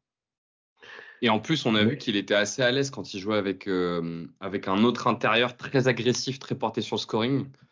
Euh, en équipe de France, avec, euh, avec Tejan Saloun, ça, ça fonctionnait bien les deux. Et effectivement, euh, Saloun qui avait besoin de d'espace pour faire pour exprimer son agressivité dans la raquette euh, et toute sa puissance, le fait de pouvoir jouer. Enfin, Sar, c'est quand même un mec qui peut jouer avec un poste 5 très puissant, très agressif, mais il fait 7-1, quoi. Ouais, c'est ça aussi dans, le- dans son évaluation, c'est que on l'a vu, tu parlais de Almansa. Euh, pour ceux qui ont vu cet été, Sar, il s'est fait allumer par Almansa. Euh, on l'a ça, il a démonté tout le monde cet été. si on l'a vu en NBL contre Ouais. Ariel Porky, qui est un ancien euh, prospect qui s'était fait les croisés, qui a un, un profil de poste 5 pas très grand, mais qui a des larges épaules, bah, en fait, Sar, il s'est fait un petit peu écraser. Il s'est pris, je crois, 7 rebonds offensifs parce que Sar, c'est encore un profil d'un joueur très long. Donc, on a aussi un peu peur de ce profil un peu licorne, qui a pas un gros moteur, c'est pas un gros rebondeur. Donc, tu as quand même plus de réserves et je pense que Sar est encore un peu brut, mais ça reste quand même un top 2-3. Et euh, aujourd'hui, tu vois, on parlait de tiers, je pense pas que ce soit un All-Star. En fait, ça devient un All-Star à partir du moment où il peut commencer à avoir un shoot viable, plus une capacité un peu de connecteur. Quoi. Et pour l'instant, c'est uniquement ta, ton, ton pivot euh, hyper défensif qui va pouvoir euh, avoir des séquences où il peut switch sur du, du 3, 4, 5, quoi, en fait. Ok. Moi, j'avoue que quand vous me parlez du profil de Sar, j'ai du mal à imaginer que tu puisses pas prendre un mec en premier comme ça. Dans la NBA actuelle, enfin, surtout avec le, dans l'époque du, spacing, où du coup la protection de cercle c'est devenu vraiment l'élément principal, avoir un mec qui est capable d'apporter ça en étant mobile et du coup en pouvant défendre, euh, en étant capable d'être le safety et d'être aussi le roamer du coup, de ce Ouais. que j'ai l'impression de comprendre. ça. Donc de... Et du coup, qui, bon, est pas genre hyper développé offensivement, mais qui a pas non plus des mains trop pourries, en tout cas où tu peux essayer de développer des trucs. Du coup, je comprends pas comment on peut, d'où d'où peuvent venir un petit peu les questions, parce que j'ai l'impression que un- il est très contemporain. Mais, euh, mais d'un autre côté, c'est vraiment purement de la théorie de, de ce que vous me racontez comparé à ce que vous m'avez dit sur, sur Isaché, par exemple. Mais du coup, euh, ça, encore une fois, ça égaye un peu ma, ma curiosité parce que du coup, maintenant, j'ai, à force de m'en parler, comme je te disais un petit peu l'autre fois à Jasper, je suis de plus en plus curieux en fait parce que, parce que ouais, j'ai envie de voir un petit peu ce que, ce que c'est quoi top les, 3 les dans- images à travers. Il est, il est top 3 dans tous les mocks. hein. C'est ça. Pour, euh, Mais aller dans- ton dans le En fait, prolongement de ce que tu dis. C'est ce hein. que dit, ce que dit Azad, c'est que dans une draft où tu vas chercher des role-players, tu vas chercher du coup ton protecteur de cercle. Tu te dis, t'es les Wizards, tu veux sécuriser ta raquette, tu viens de perdre Gafford, bah tu veux chercher Alexar, c'est très bien. Tu sais que tu as potentiellement ton pivot, euh, tu vois le rôle d'Evan Mobley à Cleveland, tu lui dis, tu fais la même chose, hein. grossièrement en tout cas. Ouais, ouais. Après, le problème d'Alexar, c'est qu'il y a quand même des défauts assez bizarres dans le sens où on voit que contre les postes 5 très physiques, c'est son problème, c'est qu'il n'a pas le profil physique aujourd'hui pour garder certains postes 5, donc c'est un poste 4. Mais est-ce qu'il y a beaucoup de postes 4 dans la ligue qui sont des 7 footers? Pas vraiment. Et du coup, si tu mets en poste 4, comment offensivement il arrive à se débrouiller? Est-ce que du coup il va écarter alors que pour l'instant, pas, j'achète pas le shoot totalement? Donc du coup, comment, comment tu l'intègres? Il y a des, il y a quand même des, des red flags assez importants, mais euh, ça reste un top, 3, un top 3 de draft facile et euh, tu achètes le profil défensif avant tout, je pense. Dans, ces profils-là de ces dernières années, où, euh, parce que tu, tu, pour nos auditeurs, puisque tu insistes sur la notion de capacité à choper le shoot, de capacité à choper les, les lectures, à monter un peu l'agressivité, on a vu un deuxième choix de draft il y a quelques années qui s'est complètement planté, qui était sur ce profil-là, c'est James Wiseman. Ouais. Où il y a un monde où ça marche pas. Parce que justement, les trucs à développer, ils sont pas développés. Et là, tu es face à un mec où tu demandes un peu ce que tu en fais. Quoi. Ouais. Wiseman, c'est protecteur de cercle Ouais, un, un, peu plus, un, peu plus, compliqué. En plus, il joue plus en NCA. Enfin, il a, James Wiseman, il a un contexte assez horrible euh, parce qu'il joue plus en NCA euh, à cause de Penny Hardaway qui lui prête une maison. Enfin, bref.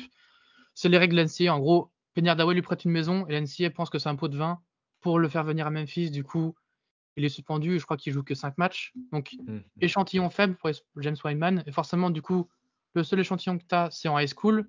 Là où euh, James Wiseman était déjà très grand. Donc, surdominance du cercle. Et donc, tu te dis, OK, tu as le prochain Yanis. Quoi. En plus, euh, allez, c'est le mmh. moment où Yanis est le plus fort. Donc, forcément, tu essaies de rechercher un, peu ce type de profil.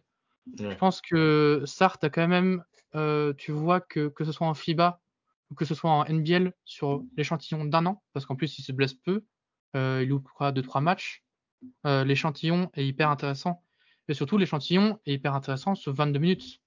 Donc, un petit côté sérieux, c'est qu'est-ce que ça a donné quand une équipe NBA, va lui laisser autant de temps? Et, puis, il a, il a cette euh, particularité qu'ont les joueurs européens. On parlait tout à l'heure de la question de la formation. C'est que quand tu es un joueur européen, tu passes tu peux passer dans les gros centres de formation où ta compréhension du basket, elle monte tout de suite d'un cran en comparaison d'un mec qui sort de high school. Euh, je prends l'exemple par exemple de Damien Lillard qui était sorti euh, directement de high school et qui avait dit ces deux premières années, elle lui avait servi essentiellement à comprendre le jeu, quoi, comprendre ce qui se passe sur le terrain, parce qu'en passant directement de la high school à NBA, tu comprends rien à ce qui se passe. Alexandre Sarr, si je dis pas de conneries, il est passé par le centre de formation du Real. C'est ça. Il fait Real Madrid. Enfin, il, ouais, ça, il fait Real Madrid. Ensuite, il va du coup en Time Elite.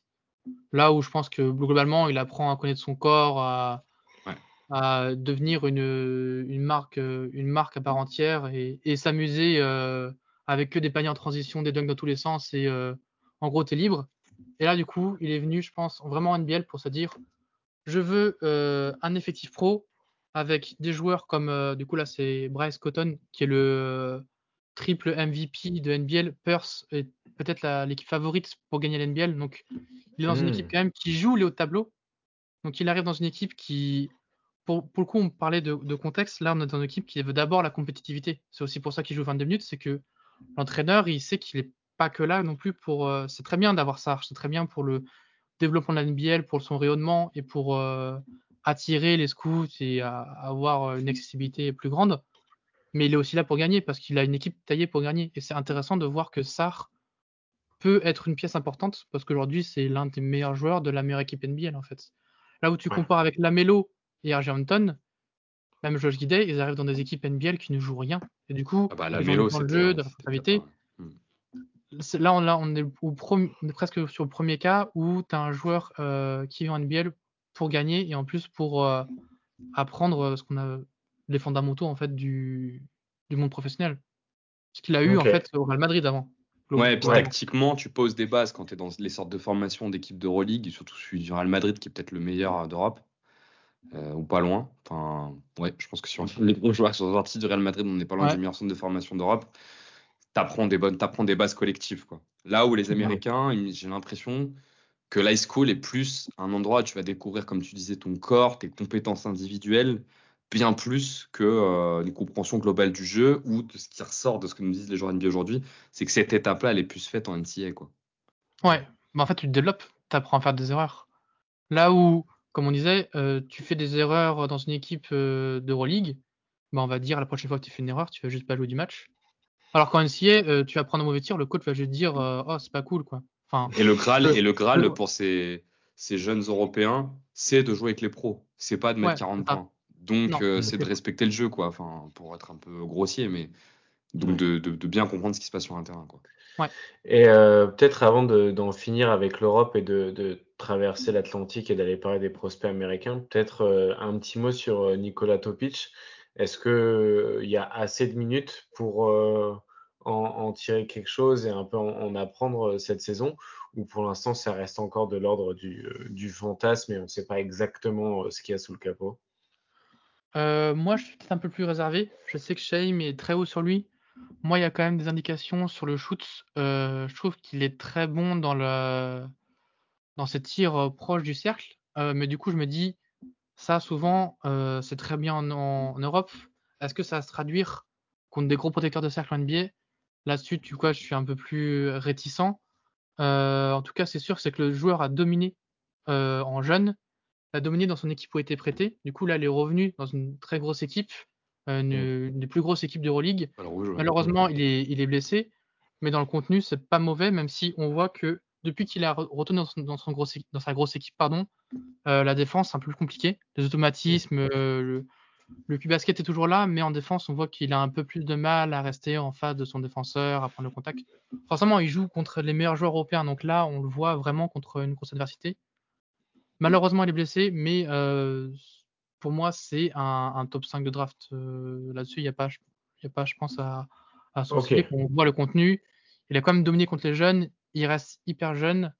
Euh, il y a des choses où tu peux être hyper positif dans, la, dans sa capacité à gérer les drives, à, la manipulation, euh, la façon dont il prend les écrans, tout ça. Il a un, il a un QI basket pour le coup hyper européen. C'est vraiment un prospect type européen.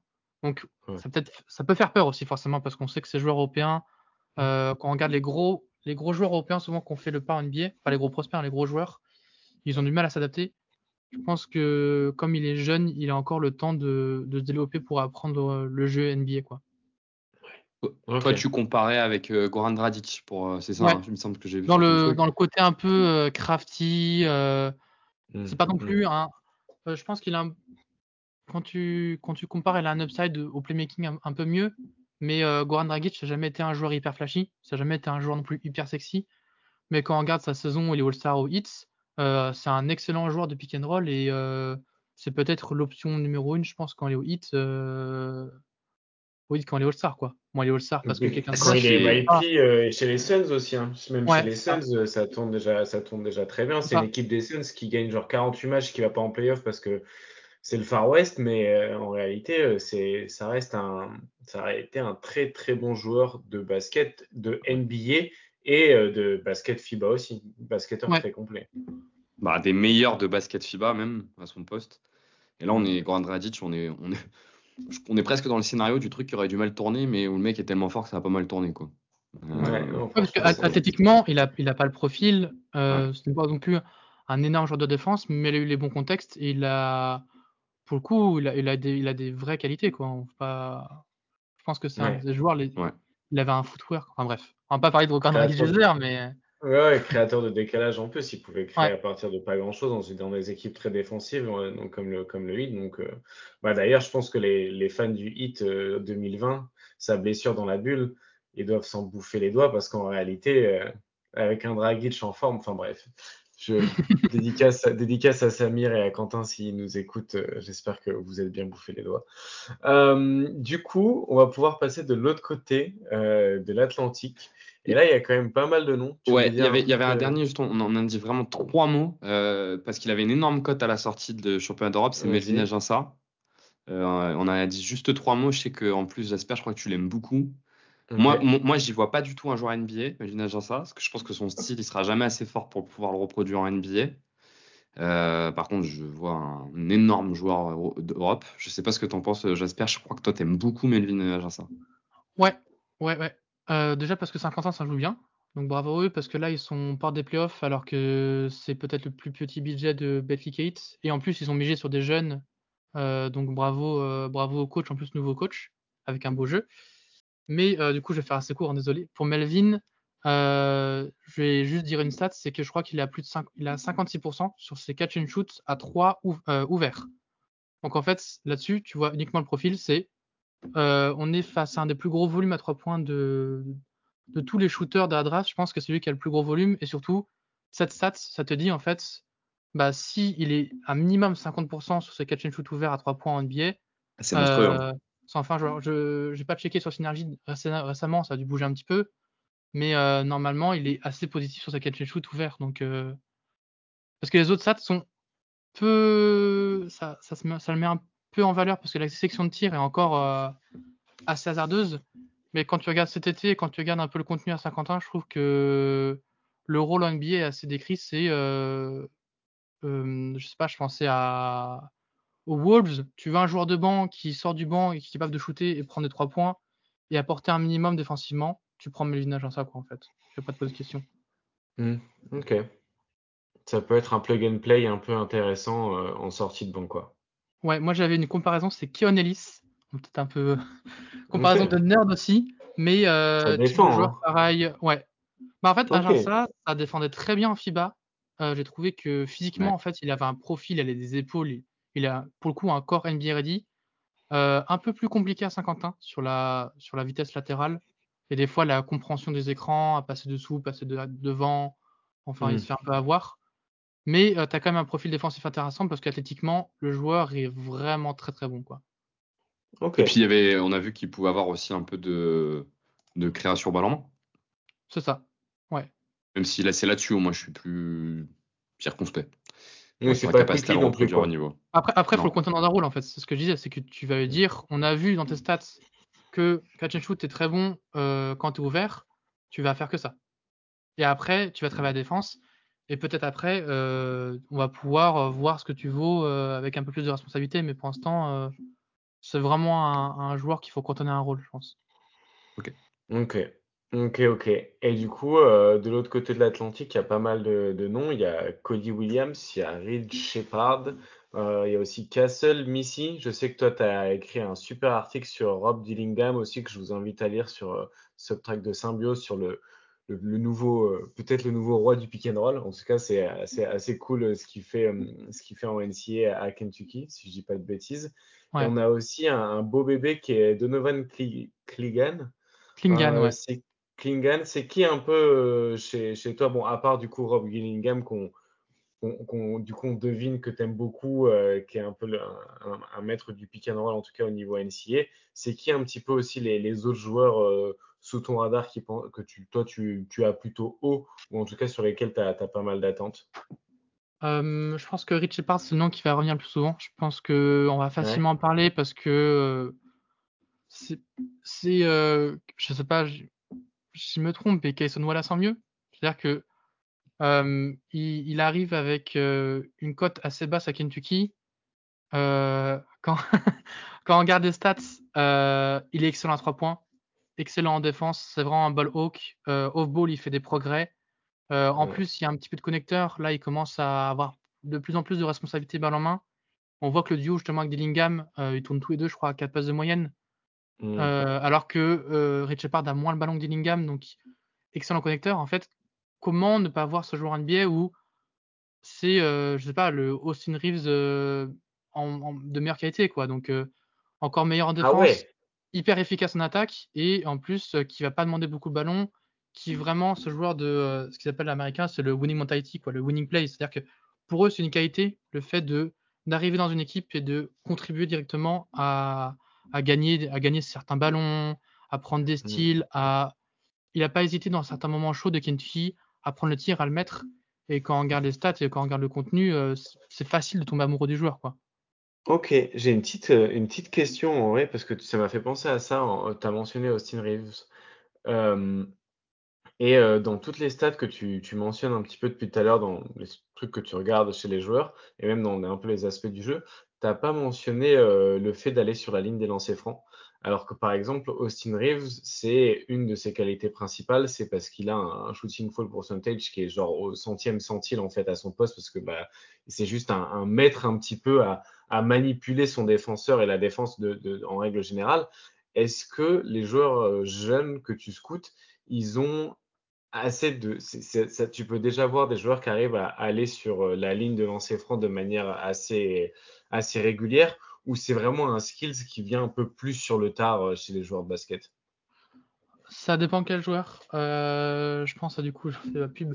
Mon premier article qui est Judah Mintz, qui est pareil, le free throw. J'ai pas, j'ai pas la stat, mais il y a des matchs où il tourne à 15 lancers parce qu'en fait sur drive il est trop fort alors qu'il fait que 1m87 Euh, mais du coup, c'est un petit peu compliqué parce qu'on voit que c'est un super joueur de surdrive, c'est un joueur qui sait prendre le contact, qui a un body control énorme. Et du coup, là, tu dis, ok, c'est un skills parce qu'en plus, il est pas mauvais sur les, sur les lancers francs. Donc, euh, il peut faire un match à, 15 points alors qu'il a 6 sur 15 au tir, par exemple. Juste parce que mhm. au lancer, il, sait les prendre. Euh, après, je pense que c'est quelque chose qui se développe. Je pense que quand on regarde Austin Reeves, euh, je ne me trompe pas, c'est Oklahoma ou Oklahoma State, je sais plus. Mais euh, c'était un joueur, pas, on voyait pas forcément ça. Je pense que c'était surtout un bon shooter et un bon connecteur, qui était un bon passeur. Et de toute façon, c'était pas un joueur s'il n'est pas drafté, donc Mmh, Donc c'est pas non plus, on voyait pas cette quantité de rim pressure en tout cas. C'est un truc qui est venu après parce que je pense que c'est un joueur qui a quand même un, bon euh, basket quoi. Pour le coup, sur ce sujet-là, on est quand même sur le sujet où l'impact des règles est presque le plus important. Euh, la situation de 1 contre 1 où tu presses l'épaule en NBA et où en fait la défense est quasiment obligée de faire faute. Pour le coup, ce sur quoi Austin Reeves excelle, euh, que ça soit en Europe ou en NCA, tu l'as pas tu l'as pas du tout parce que tu peux rester dans la raquette. Donc, euh, ça, c'est, je, ne sais pas si, euh, enfin, du coup, elle est, la façon dont tu vas chercher les fautes est déjà pas la même en fait en NBA parce qu'elle joue beaucoup sur l'explosivité. Et, puis, même ce que tu dis, du coup, ça fait penser à Walter Kessler. Moi, c'est un de mes échecs de la draft parce qu'il jouait à côté de Jabari Smith qui était un excellent roamer et Walter Kessler, il ne jouait que dans la raquette. Donc en fait, il était pas du tout mobile. Je me trompe pas, Walter, Walter Kessler Jr. qui jouait au Burn, en fait, euh, il restait euh, sur toute la possession dans la raquette. C'est du coup, quand tu as ces span et cette, taille, c'est facile, entre guillemets, de protéger le cercle parce que tu vas pas bouger, on va pas te cibler sur des pick and roll. C'est pas un triangle qui va te chercher euh, et qui va te mettre un pull-up, quoi. Quand tu vas avoir des joueurs de 1m80 NCA qui vont aller au panier, bah, c'est plus facile de les contrer. Donc Pourquoi c'est un échec? Pourquoi c'est un échec de ton côté? J'ai pas compris. Ah, parce que je l'avais pas mis haut. Parce que pour moi, justement. Ah, d'accord, ok. Moi aussi, je comprends pas. J'étais en train de me dire, mais, mais c'est une brute aussi en protection de cercle NBA. On parle pas du même. pour moi, en fait, Walter Kessler, c'était à peine un joueur NBA parce que je me disais, mais en fait, il, okay. un pick and roll, il va même pas être mobile, il va même pas pouvoir switch ou même pas pouvoir euh, contenir son adversaire. Ce qui est intéressant d'ailleurs, parce que ça, ça revient aussi aux, aux évolutions du jeu.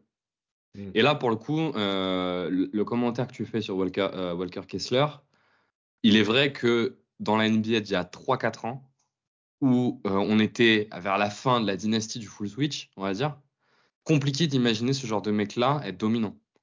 La NBA a bougé, sur la défense du pick and roll, le drop a commencé à devenir de plus en plus important, et là tu retrouves de l'importance sur ces profils-là.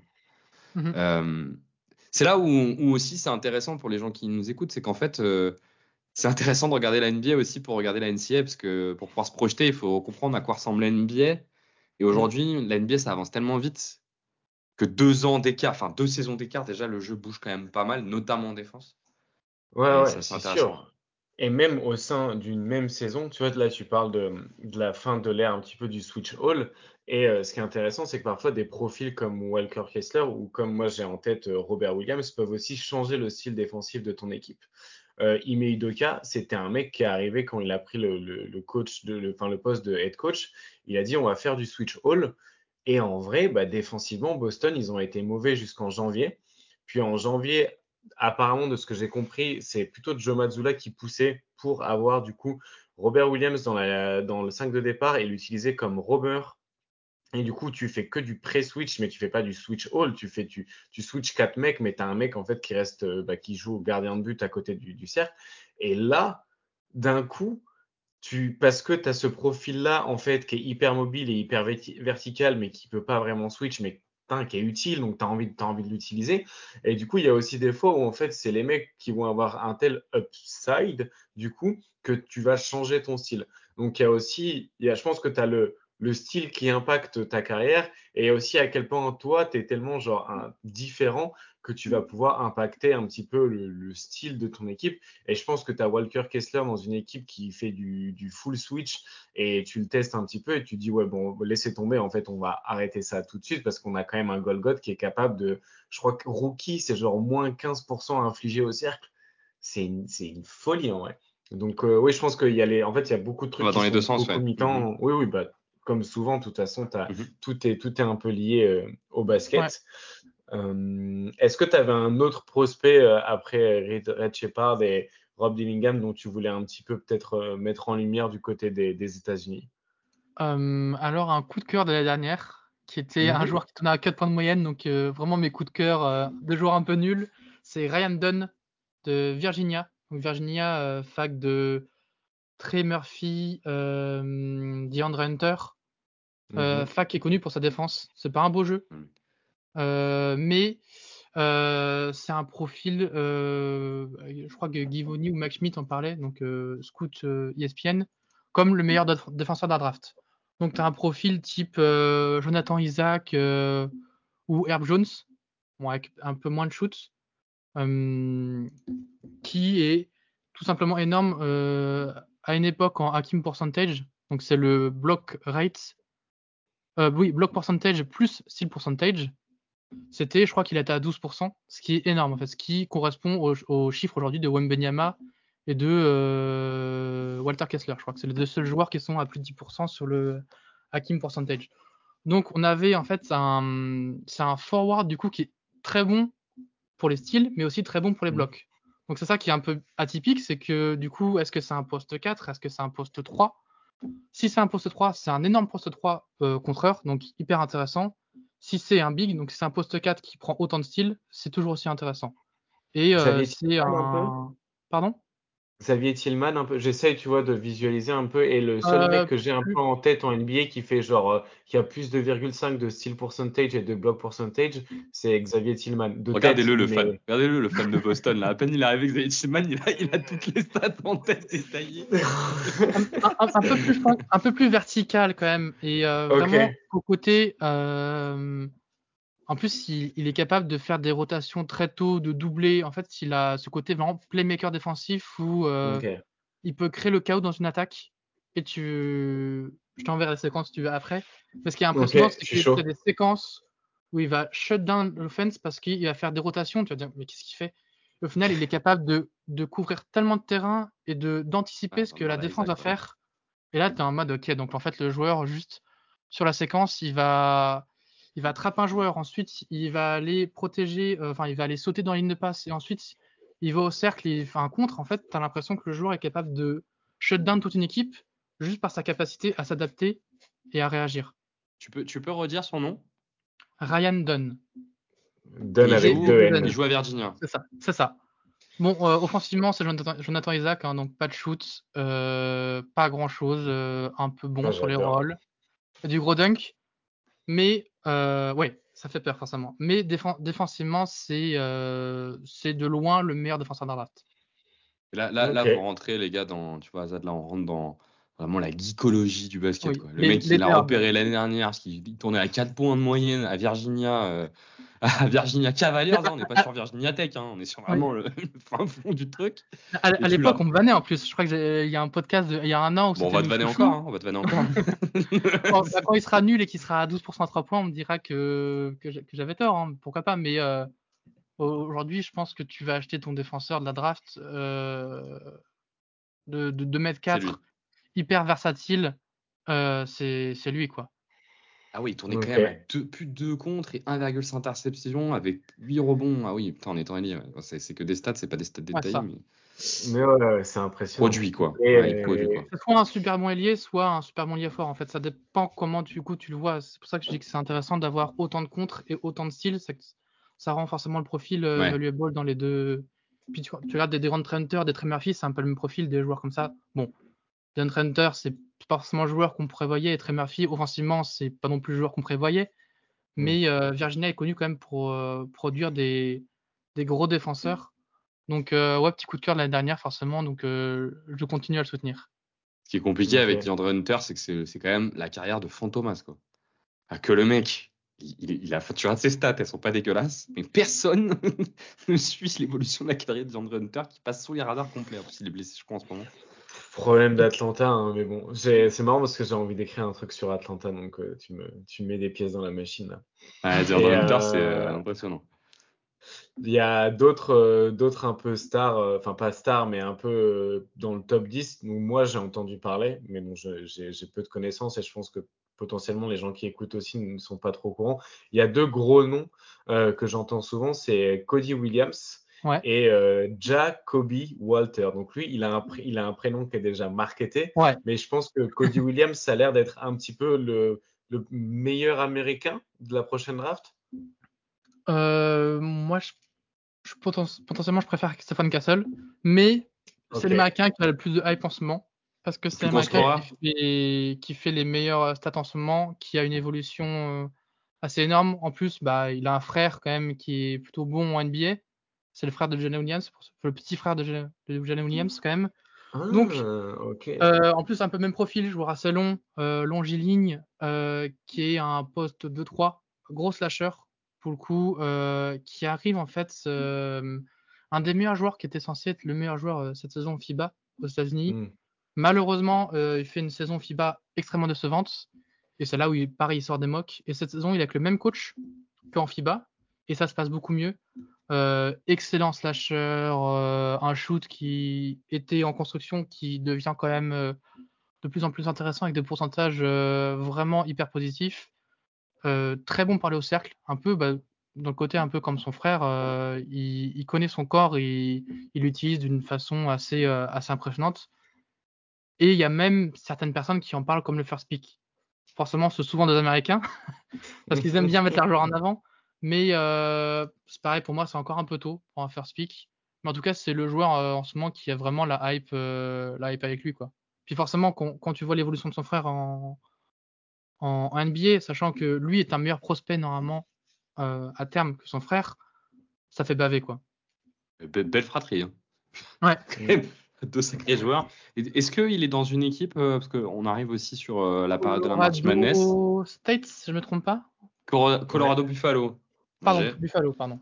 Ouais, ce qui va peut-être un peu moins haut comme, euh, comme équipe. Est-ce qu'il fait partie, euh, est-ce que dans le lot, dans ce dont tu nous as parlé, il y en a qui peuvent faire un peu un run euh, à la marche Madness et qui pourraient monter avec ça? Parce que là, pour le coup, le niveau monterait un petit peu. Ouais, Stéphane Castle, je pense. Forcément Rich Shepard parce que Kentucky va aller loin, mais Stéphane Castle parce que c'est Yukon, c'est les gagnants en titre, parce qu'ils ont Klingan, parce qu'ils ont Caravan, donc ils sont potentiellement trois joueurs qui peuvent être draftés cette année et que c'est euh, quand tu regardes toutes les, tous les gros matchs qu'ils ont fait, c'est la meilleure, c'est des meilleures équipes d'NCA. Ils ont battu presque tous les, toutes les grosses écuries avec pas mal de, pas mal d'assurance. Je pense que quand tu regardes aujourd'hui, c'est une des favorites euh, d'équipe. Après, ce sont les mêmes. Il y a aussi Kansas qui a gagné récemment, euh, qui a des joueurs comme Kevin McCullar, qui est un super senior, si je ne me trompe pas. Super Senior, ouais, 23 ans. Ouais. il a 23 ans. Les joueurs qui ont fait une année supplémentaire parce qu'il y a eu le Covid et du coup ils ont été autorisés à, à, rester. C'est pour ça qu'il y a un joueur qui a, qui a 27 ans. Je crois que c'est un Français, je crois qu'il a le record. 27 ans entier. Mais du coup, c'est des joueurs là, euh, pour le coup, qui est maculaire, c'est euh, on va chercher un peu le euh, j'aime Jacques Junior quoi. Tu vas chercher ton, ton joueur qui va dès day one qui va impacter ton équipe et euh, on sait que Kansas, notamment, c'est une équipe euh, très, enfin, c'est une fac très intéressante pour les players parce que c'est euh, une très bonne formation, quoi, très bonne fac. Mais je pense que le nom là qui va monter, c'est Stephen Castle. chez Yukon, il ira forcément loin. Donc c'est un peu le cas Jalen Suggs. Si Yukon va loin, le joueur sera forcément plus haut parce que équipe qui gagne, donc joueur qui gagne, donc forcément joueur plus valuable. Ouais, ok. Et Jacoby Walter, à part un patronyme de, d'un mec qui a bossé chez Nike. Il, il joue au basket aussi. Ouais, moi, je, suis, je, suis, un peu moins positif. Je sais que Titouan de Café Crinsport ouais, est très très haut. Je pense qu'il t'en parle beaucoup. Euh, déjà parce qu'il a un blaze, forcément, ça. Il a un blaze NBA. En, ouais, ah ouais, c'est un Shabazz euh, Mohamed version 2, quoi. Genre. C'est ça. Et puis, euh, il vient d'une grosse fac, Baylor. Euh, tout le monde connaît, je pense, le prospect de Baylor. En plus, tu en parlais, il y a Yves Missy, qui est un autre prospect, un des meilleurs ouais. qui vient aussi de Baylor. Donc, pareil, équipe qui est censée aller loin en NCA. Donc, pareil, forcément, ils vont aller assez loin. Donc, plus de matchs, plus d'échantillons, des échantillons contre des grosses équipes. Donc, l'échantillon, le contexte est plus intéressant pour le scouting.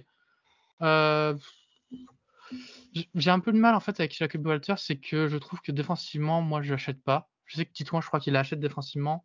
Euh, il en mm. parlait un peu, euh, je crois que j'ai vu des comparaisons avec KCP, je sais plus celui qui est comparé à KCP, mais euh, très bon sur catch and shoot, avec un petit peu de playmaking. Et moi, je me rappelle de Keontae George qui était très nul au playmaking en, à Baylor et qui est arrivé à Utah et qui est devenu l'un des meilleurs rookies à la passe à la création.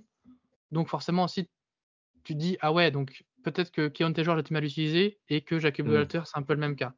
Mais je pense pas, je pense que c'est un joueur très fort sur catch and shoot qui à terme peut se créer un petit peu son shoot et qui défensivement a les outils pour défendre en tout cas.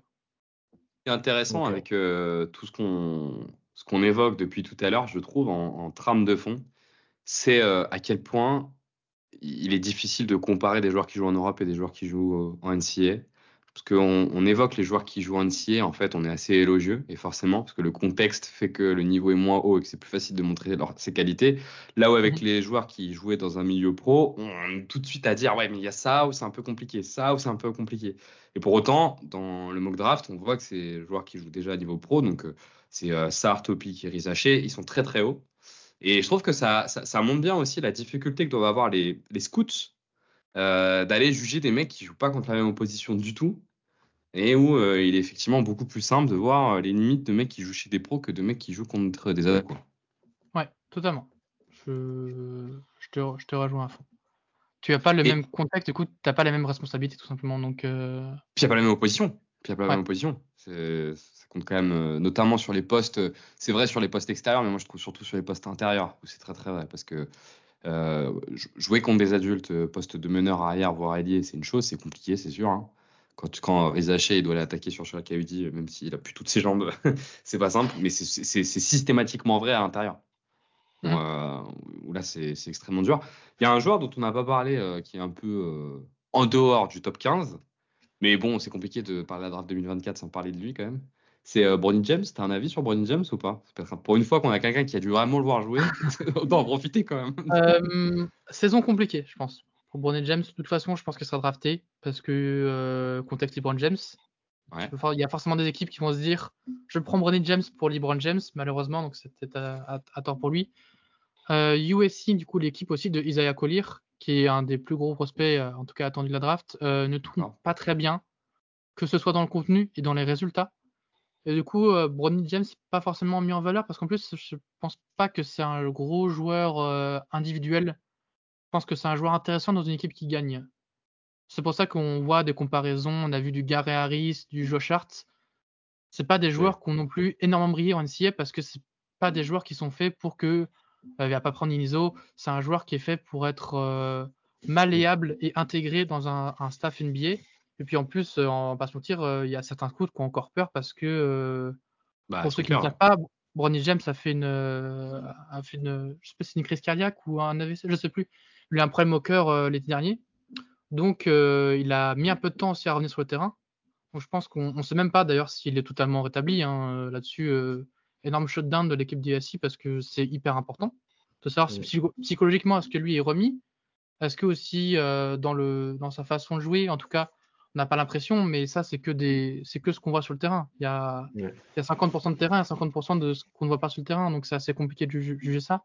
Même les entraînements, euh, hein. c'est là où tu as les plus grosses intensités, les entraînements. Donc ça veut dire que potentiellement, tu t'entraînes pas à la même haute intensité que tu voudrais ou que tu pourrais ou que tu aimerais parce que tu as un blocage, tu as quand même un cœur, tu n'en as qu'un, et si ça tape trop fort, genre, tu as déjà eu la chance de revenir une fois. Quoi. Donc c'est sûr que c'est impossible que ce soit pas dans un coin de sa tête. Enfin, oui, c'est sûr. le, problème, c'est que en tant que scout, on n'a pas à quel degré c'est important dans son cœur. Et comme c'est Bronny James, on n'en saura jamais vraiment rien. Je pense qu'il sera surprotégé. Et le mhm. problème, c'est qu'il va être drafté parce que c'est Bronny James. Moi, j'ai pas envie qu'il soit drafté parce que c'est Bronny James. Je pense que ça reste un prospect intéressant. C'est un très bon défenseur euh, et qui a un shoot plutôt correct. J'avais dit Anthony Melton euh, les dernières. Euh, ouais, c'est ça. Gary Harris, Josh Hart. Donc, euh, ce type de joueur qui, quand même, a une carrière NBA. Hein. C'est pas les James, forcément. Faut pas s'y attendre. Non. Mais c'est des joueurs qui ont, qui ont facile 10 ans de carrière et qui, ont, qui jouent dans des équipes souvent qui gagnent et qui mm. sont des pièces importantes des facteurs X un peu de leur équipe. Donc, c'est un joueur intéressant. Moi, si j'étais lui, par contre, j'aurais attendu un an parce que c'est pas grave d'attendre un an. Quoi. Maintenant, toujours dans le le plus tôt, le plus tôt possible et euh, il faut arriver en NBA à 19 ans, il faut prouver à 19 ans. C'est pas grave d'attendre une deuxième saison euh, en NCA, quoi. Mais euh, les équipes vont pas attendre ça, quoi. Peut-être un peu petit aussi pour son profil euh, de mémoire, ce que j'avais vu. Je crois qu'il est sous le mètre 90. Ce ne sera pas un meneur de jeu. 8 à peu près. Donc c'est un, arrière, un, peu, un peu undersize, quoi. Ouais. ouais, quand même, ouais. Parce que Josh Hart, il fait pas 1m88, quoi. Non. non c'est pour ça qu'il y avait la comparaison avec des Anthony Melton qui était pas mal faite. Moi, j'avais quand même pas mal suivi. Les, les scouts sérieux trouvaient que c'était un joueur qui manquait d'agressivité, mais sentait qu'il y avait un truc, quoi. Euh, passe très, très euh, plug-in, très facile à mettre dans une équipe. Ouais. Attitude très collective. Il peut être étonnant pour un mec qui a une hype comme ça. Mais en fait, et, très fort défenseur surtout, euh, enfin bon connecteur défenseur et possiblement capable de mettre ses shoots, quoi. C'est ça un peu. C'est ça. Et tu vois, on en revenait à l'Europe NCA. Ce genre de profil, c'est beaucoup plus facile en Europe parce que c'est des joueurs collectifs. Ah ouais, les en Europe, cartonne, ouais. Mm. Les joueurs, les joueurs collectifs en NCA, bah, ils se font manger parce que tu as, un senior qui ça fait 5 ans qu'il est en fac, ça fait euh, là cette année, l'année prochaine, il va aller en Euroleague ou avoir un bon contrat, bah, le senior va prendre 25 shoots. Parce que, et en plus, toi, comme, comme tu as 19 ans et que tu es un joueur collectif, tu as envie de mettre le collectif euh, devant, tu vas pas prendre tous les shoots et tu vas pas te montrer. Donc, c'est, comme tu disais, il y a, un type de profil un petit peu européen, il y a un petit profil un peu euh, NCA, si j'ose dire. Ok. Et euh, peut-être pour, pour commencer à arriver vers, la conclusion, mais pour finir un petit peu avec les, États-Unis, il y a deux joueurs dont on n'a pas mentionné les noms, euh, qui sont quand même par, font partie un peu des, top 15 que j'ai vus. Euh, c'est Matas Bouzelis et Ron Holland, du coup, qui jouent en G-League Ignite. Est-ce que toi, tu les as regardés? C'est quoi un petit peu ton ressenti du coup bah, par rapport à cette ligue et par rapport à ces deux prospects qui sont annoncés un peu comme les top prospects cette année qui vont sortir de la G-League euh, c'est quoi un peu l'histoire derrière? Alors la G-League, c'est pas beau. Euh, L'Ignite, c'est pas beau non plus. Euh, je crois que c'est la pire équipe de G-League. ils se prennent que des roosts. le contenu est pas beau à voir. Adam Silver, on parlait récemment presque comme un échec. Donc c'est peut-être une dernière saison de la G Nights. mais je pense que celui moi je, peut-être, je suis peut-être plus haut sur Matas Boulis aujourd'hui parce mmh que le joueur a un vrai profil intéressant, post 3-4, qui peut shooter, qui a, qui a un bon connecteur, qui est un joueur assez intelligent, qui est un espèce de faux athlète où tu n'as pas l'impression qu'il peut monter alors qu'il peut monter. Le seul problème, c'est que le, le contexte n'est pas favorable. Donc, il mmh. évolue pas dans un contexte où ça gagne, il évolue pas dans un contexte où ça joue bien. Donc, forcément, le contenu n'est pas là. Et de ce qu'on avait entendu en, début de saison, c'est que la wingspan était presque aussi pareil que sa taille. Et des joueurs qui n'ont oh, pas de wingspan, ça, c'est compliqué. Euh, le dernier exemple, c'est Treman ou Kobe White ou euh, Desmond Bain, qui, a, ont des bras très petits. Donc, euh, quand, encore plus quand tu as un, poste 3-4 comme Matas Bozelis, parce que j'ai pas sa taille, attends, 2m11. 8. Donc, ça, ouais de 11 de 10, donc euh, presque 6'10, 6'9. Donc euh, un joueur assez grand, il faut forcément euh, protéger un petit peu le cercle et contester les tirs, encore plus quand tu es sur ce poste-là. Donc ça, c'est le petit red flag. Et que le shoot n'est peut-être pas aussi présent qu'en high school. En high school, je pense que les gens étaient très présents sur le shoot. En plus, profil psychologique hyper intéressant. C'était un nerd. c'était un mec qui disait qu'il faisait déjà ses big boards. il avait déjà un compte synergie il bouffait du film à plus en bouffer. Donc forcément, euh, joueur très intelligent, qui a une vraie compréhension du jeu et qui a envie d'apprendre à comprendre le jeu. Là où Ron Holland, c'est vraiment un profil physique. Hmm. Euh, il est vraiment dans, le, dans ce côté. Euh, pour l'instant, c'est un joueur uniquement de transition. Il prend la balle, il va tout droit et physiquement, il est au-dessus, donc il, finit.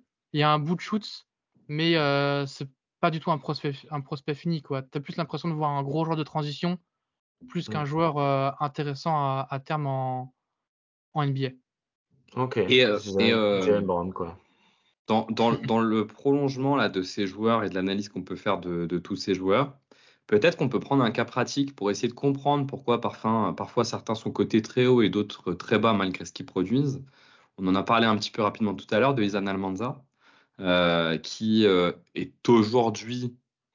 Bon, c'est pas. Je pense que je dis pas une connerie si on dit que c'est allez, peut-être le meilleur joueur si c'est euh, top 5 meilleurs joueurs des joueurs de moins de 19 ans. Aujourd'hui, dans le monde, il a été MVP de toutes les compétitions internationales du 19. Et c'est un intérieur hein, qui joue en, malheureusement en Ignite et qui a fait l'overtime. Elite, c'est un pivot, euh, je crois en plus pivot parce qu'il manque un peu de shoot, un peu moins de 2-10. Pourquoi un mec comme ça, tu vois, qui euh, domine tout sur ces catégories d'âge, qui est monstrueux et qui est MVP de tous les tournois qu'il fait euh, FIBA, pourquoi il est coté, euh, je sais pas, il doit être 45 ou 40e Parce que c'est un joueur FIBA, donc jeu FIBA, on l'a vu contre Alexar, beaucoup de jeux au un bon footwork, un très bon touché. Franchement, c'est un joueur très beau à avoir joué, il a un bon Magnifique footwork, Magnifique au poste, mais c'est un joueur un peu, je vais pas dire espagnol, mais il est dans la lignée un peu des intérêts, espagnols. Mais on voit que avec, l'Ignite, par exemple, pour un joueur comme Roland Bouzelis, ce qu'ils veulent, c'est un joueur qui explose le cercle, c'est un Ernst Noël, quoi. C'est un joueur qui protège le cercle, qui va prendre la loupe. Euh, Almanza n'est pas du tout là-dedans, c'est pas du tout un joueur très vertical. Au contraire, c'est un joueur qui joue vraiment euh, posé. En plus, c'est un joueur très fort sur demi-terrain, euh, comme on dit, qui a un bon toucher, euh, qui est très intelligent pour finir au cercle avec des bons angles. Et généralement, les joueurs comme ça qui sont très forts au poste, mais qui n'ont pas d'autres énormes qualités, bah ça c'est compliqué quoi, parce que c'est pas non plus un gros protecteur de cercle, c'est un bon rebondeur, mais il a pas grand chose de plus que ça. C'est un, un, gros joueur de pick and roll aussi. Hein. Tu dis euh, de cercle, sur, sur, la finition du pick and roll aussi, il est fort, qui pour le coup est d'une qualité NBA pour le coup. Ouais, mais je trouve une qualité attendue. C'est un joueur qui explose non plus. Non, il explose qui domine son côté physique et euh, en tout cas c'est pas euh, un hard roller. Quoi. C'est... Il est bon sur pick and roll. Je pense qu'à terme, sur short roll, il peut être intéressant parce qu'il a une bonne vision de jeu. Mm. Tout ça, mais euh, c'est assez compliqué quand tu n'es pas un joueur hyper vertical. Euh. En tout cas, c'est un profil qui est moins recherché aujourd'hui en NBA. Ok, ça permet un peu de comprendre pourquoi. Je pense que lui, typiquement, euh, on est sur, à mon avis, Almanza, on est sur un joueur qui va pas s'imposer en NBA, mais qui va dominer l'Europe et qui va dominer en FIBA. Mais ça fait très longtemps que j'ai pas vu un mec de stage là aussi fort euh, sur le scoring. Hein. Sur et qui a, commencé pour le coup euh, le basket assez tard, je crois, parce que c'est un fan de foot. Euh, et il disait en tout cas dans une interview avec Kevin O'Connor. Bon, Kevin O'Connor, on en pense ce qu'on veut, mais ces interviews de draft sont très intéressantes. Il disait que justement, il travaille beaucoup son shoot et sa compréhension du jeu. Et c'était hyper intéressant parce qu'en gros, il y avait un paragraphe sur, la, hum, sur sa mentalité. Et il parlait de, de l'échec au shoot, comment tu gères en fait quand tu es jeune euh, les matchs où tu es à 5 sur 5 et les matchs où tu es à 0 sur 4. Et que pour lui, il avait encore un peu de mal à, comprendre comment ça se fait qu'il peut des passages à vide et comment tu euh, en tires du positif de ce genre de match et qu'il avait il admettait lui-même qu'il n'avait pas une énorme euh, confiance aujourd'hui dans son shoot, qu'il s'estimait pas, en tout cas, être une vraie menace. Quoi. Ouais, c'est vraiment super intéressant d'ailleurs, effectivement, d'avoir, d'avoir ce regard-là. Dans, le pays qui est le pays peut-être le plus, le plus coté en Europe euh, sur le basket, donc l'Espagne, et qui regarde moins la NBA, c'est vraiment le euh, plus gros prospect, hein, on est d'accord hein. Ouais, il y a Juan Nunez qui joue à Ulm, mais c'est pas, pas, pas, encore un joueur NBA non plus. Donc, euh, je pense que le plus gros prospect, c'est Almanza, qui est encore très jeune aussi. Donc, ce n'est pas une honte non plus de ne pas, de pas se présenter cette année à draft et de. Mm. Par exemple, l'année prochaine, il voit que l'Ignite, ça marche pas, il va une année en NCA, ou je sais plus si c'est encore l'éligibilité crois que l'Ignite justement a rendu disponible le fait de pouvoir revenir en NCA ou d'aller peut-être en Europe une année. Euh, il vient dans une grosse équipe euh, européenne pour montrer qu'il a un, jeu européen qui peut, il peut évoluer, euh, pardon, il peut évoluer aux côtés de pro. Donc il peut aussi attendre de se présenter l'année prochaine. Je pense que c'est vraiment pas une honte en tout cas de ne pas être prêt quoi. Ouais, pour, pour point de repère, il a fait, tu me dis si je me trompe, MVP de la Coupe du Monde du 17, MVP de la Coupe du Monde du 19 et MVP euh, de championnat d'Europe U20, c'est ça, hein, à 18 ans.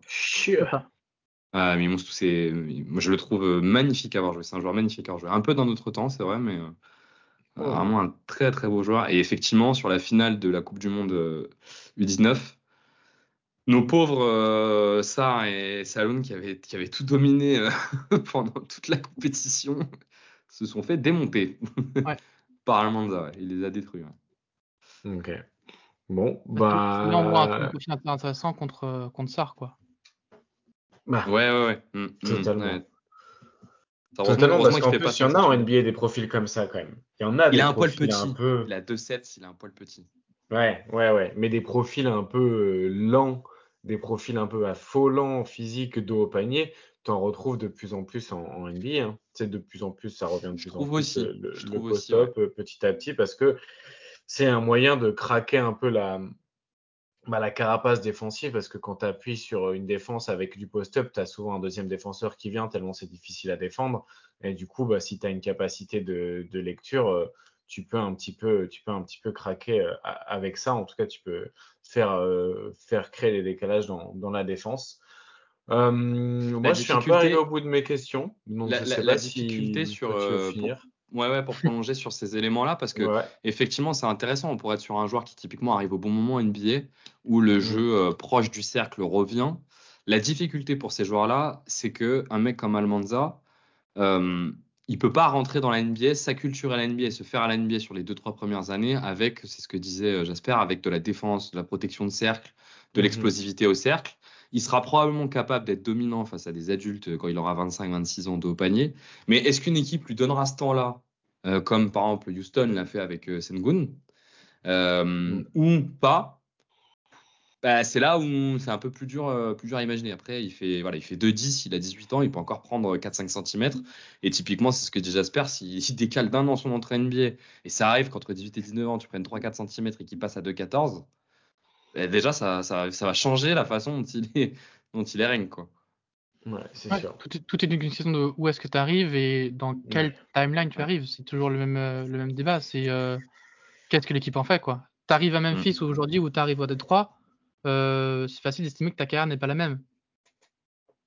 Ah bah surtout à Détroit. Hein. on, tape souvent sur Détroit en plus, c'est un vieux, je suis désolé, mais c'est super intéressant que quand tu à Memphis, c'est là où ils sont forts pour draft, c'est qu'ils ciblent très bien leur profil, quoi. On voit que les Tillman, les Brandon Clark, les David Roddy, tous ces joueurs qui sont pas hyper connus euh, et qui arrivent à Memphis et qui peuvent impacter, c'est que Memphis a un scouting département euh, assez intéressant et qu'ils arrivent à mettre, la, main sur les joueurs qu'ils veulent déjà, ce qui est très bien. Et en plus, ils arrivent à en tirer euh, tout ce qu'ils veulent en tirer. C'est-à-dire qu'ils scoutent les, bons éléments. Quoi. Desmond Bain, c'est un bon exemple aussi. Hein. Ils l'ont piqué à Boston, Boston le draft, ils, vont, ils, vont, ils, le voulaient, ils vont, ils vont le chercher à Boston. Hein. Donc, franchement, mais je trouve que peut-être les Grizzlies, enfin Memphis et Denver, c'est les franchises NBA qui draftent le mieux. KC aussi. Euh, ouais, ok. Bah, parce qu'il y a beaucoup de paris aussi. OKC, il y a quand même quelques petits déchets, quoi, parce qu'ils prennent beaucoup ce côté brut et euh, diamant à polir. Euh, Denver, c'est récemment c'est intéressant parce qu'en plus, euh, y a, je sais plus la stat, mais quand tu regardes Denver, l'équipe qui est championne, c'est l'équipe qui avait le plus de joueurs euh, draftés. Mmh. C'est-à-dire que c'est une équipe qui draft ses joueurs, mais en plus qui les garde. Donc c'est bah, que. Aaron Gordon. Ouais, les Jamal Murray, Jokic, Peyton Watson. Quand tu... Je sais plus, mais je crois que c'était le plus haut de, de, joueurs qui sont restés en fait dans le dans l'équipe NBA. Ouais, tu vois, pareil, Christian Browns, c'est un prospect de Kansas. Je sais plus si c'est un senior ou junior. Je crois que c'est un, un, joueur qui fait trois saisons, donc c'est un senior c'est pas un, prospect sur le. Quand tu regardes le prospect, c'est pas hyper intéressant sur le papier, quoi. Mais euh, Denver, quand ils le scoutent, ils font OK, ça c'est intéressant, ça c'est intéressant. Nous, on est une équipe qui joue le titre.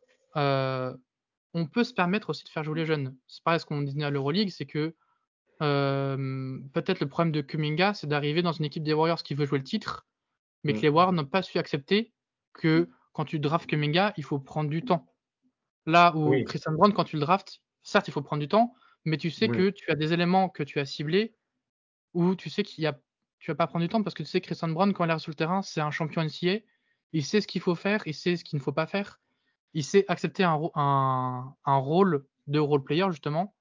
Donc, il vient d'une fac euh, Kansas qui est une fac énormément réputée. Donc, tu sais que quand tu le mets sur le terrain, il arrive dans un système McMalone où en 2-3 matchs, voire 2-3 semaines, il s'adapte hyper efficacement au système de, Mike Malone. C'est clair. Puis il a gagné au lycée aussi et il a un rôle euh, qui, est très plug and play à côté d'un mec comme Jokic ou face à une équipe qui a, qui a, rempli de cuts. Donc en fait, je pense qu'aussi tu identifies un petit peu des, des, patterns chez certains joueurs que tu sais que tu vas pouvoir un petit peu reproduire euh, dans, tes systèmes offensifs. C'est ça. Le, plus gros coup en fait, de Denver, c'est Peyton Watson parce que c'est un, prospect un petit peu sorti de nulle part et qui, pour le coup, pareil, ils ont pris le temps de, de dire Peto Matson, bah, on t'aime bien, mais si on t'a pris en 30, alors que tu n'avais pas beaucoup de hype, c'est parce que tu as passé un an en G-League et que nous, on trouve que tu as un profil défensif intéressant. Donc, ce que tu vas faire là cette saison, tu vas aller en G-League, tu vas développer un petit peu ton côté offensif et ton shoot, mais on veut que défensivement, quand on va t'appeler, tu sois prêt. et Tout, tout, compte de la, la, gestion du joueur et de, aussi de son acceptation, parce que je pense qu'il y a des joueurs qui arrivent en NBA, comme tu disais, qui sont la première option de leur équipe NCA. On leur dit, tu vas passer un an en G-League, tu vas dire, bon, bah, j'ai pas, pas, trop envie de. Il y a côté un peu échec parce que tu reviens un peu en arrière, tu vois. Il faut accepter de ne plus être ta star, d'être un, un, autre joueur comme tu es euh, parmi d'autres euh, en NBA. Ouais, ouais c'est un, un, bon résumé et je pense qu'au final, à travers tous ces épisodes, ce qu'on a vu, c'est qu'il y a différents types de formations. Et il y a différents types euh, de corpulence et de développement physique, il y a différents types de mentalité. Tu arrives dans différents contextes et tu viens de différents contextes.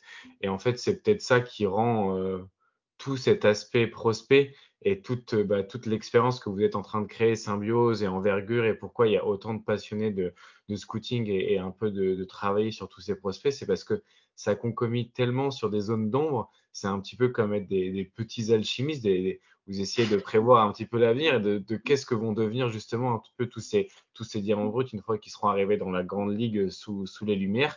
Et euh, franchement, moi, j'ai pris énormément de plaisir à t'écouter un petit peu nous raconter tout ça pendant, presque deux heures. C'était très cool. Moi, j'en ai appris beaucoup sur la prochaine draft. Et j'espère que tous les gens qui seront arrivés au bout de l'épisode auront aussi pris bah, autant de plaisir que moi. Moi, été un auditeur privilégié parce qu'en plus, j'ai pu poser mes questions.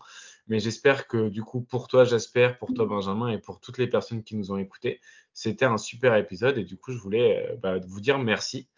Et, euh, et puis, euh, si vous n'avez pas d'autres questions ou pas d'autres remarques, on peut même se dire euh, à bientôt. Ouais, bah, désolé si j'étais trop bavard. Je sais que je parle beaucoup et que de toute façon, la draft, c'est un sujet, je pense, qui nous passionne. Mais euh, il faut avouer, on aime trop ça, on aime pas parler de ça. Il y a juste un aspect que j'aimerais ajouter. Euh, Vas-y. Une chose très intéressante, tu parlais de mystère.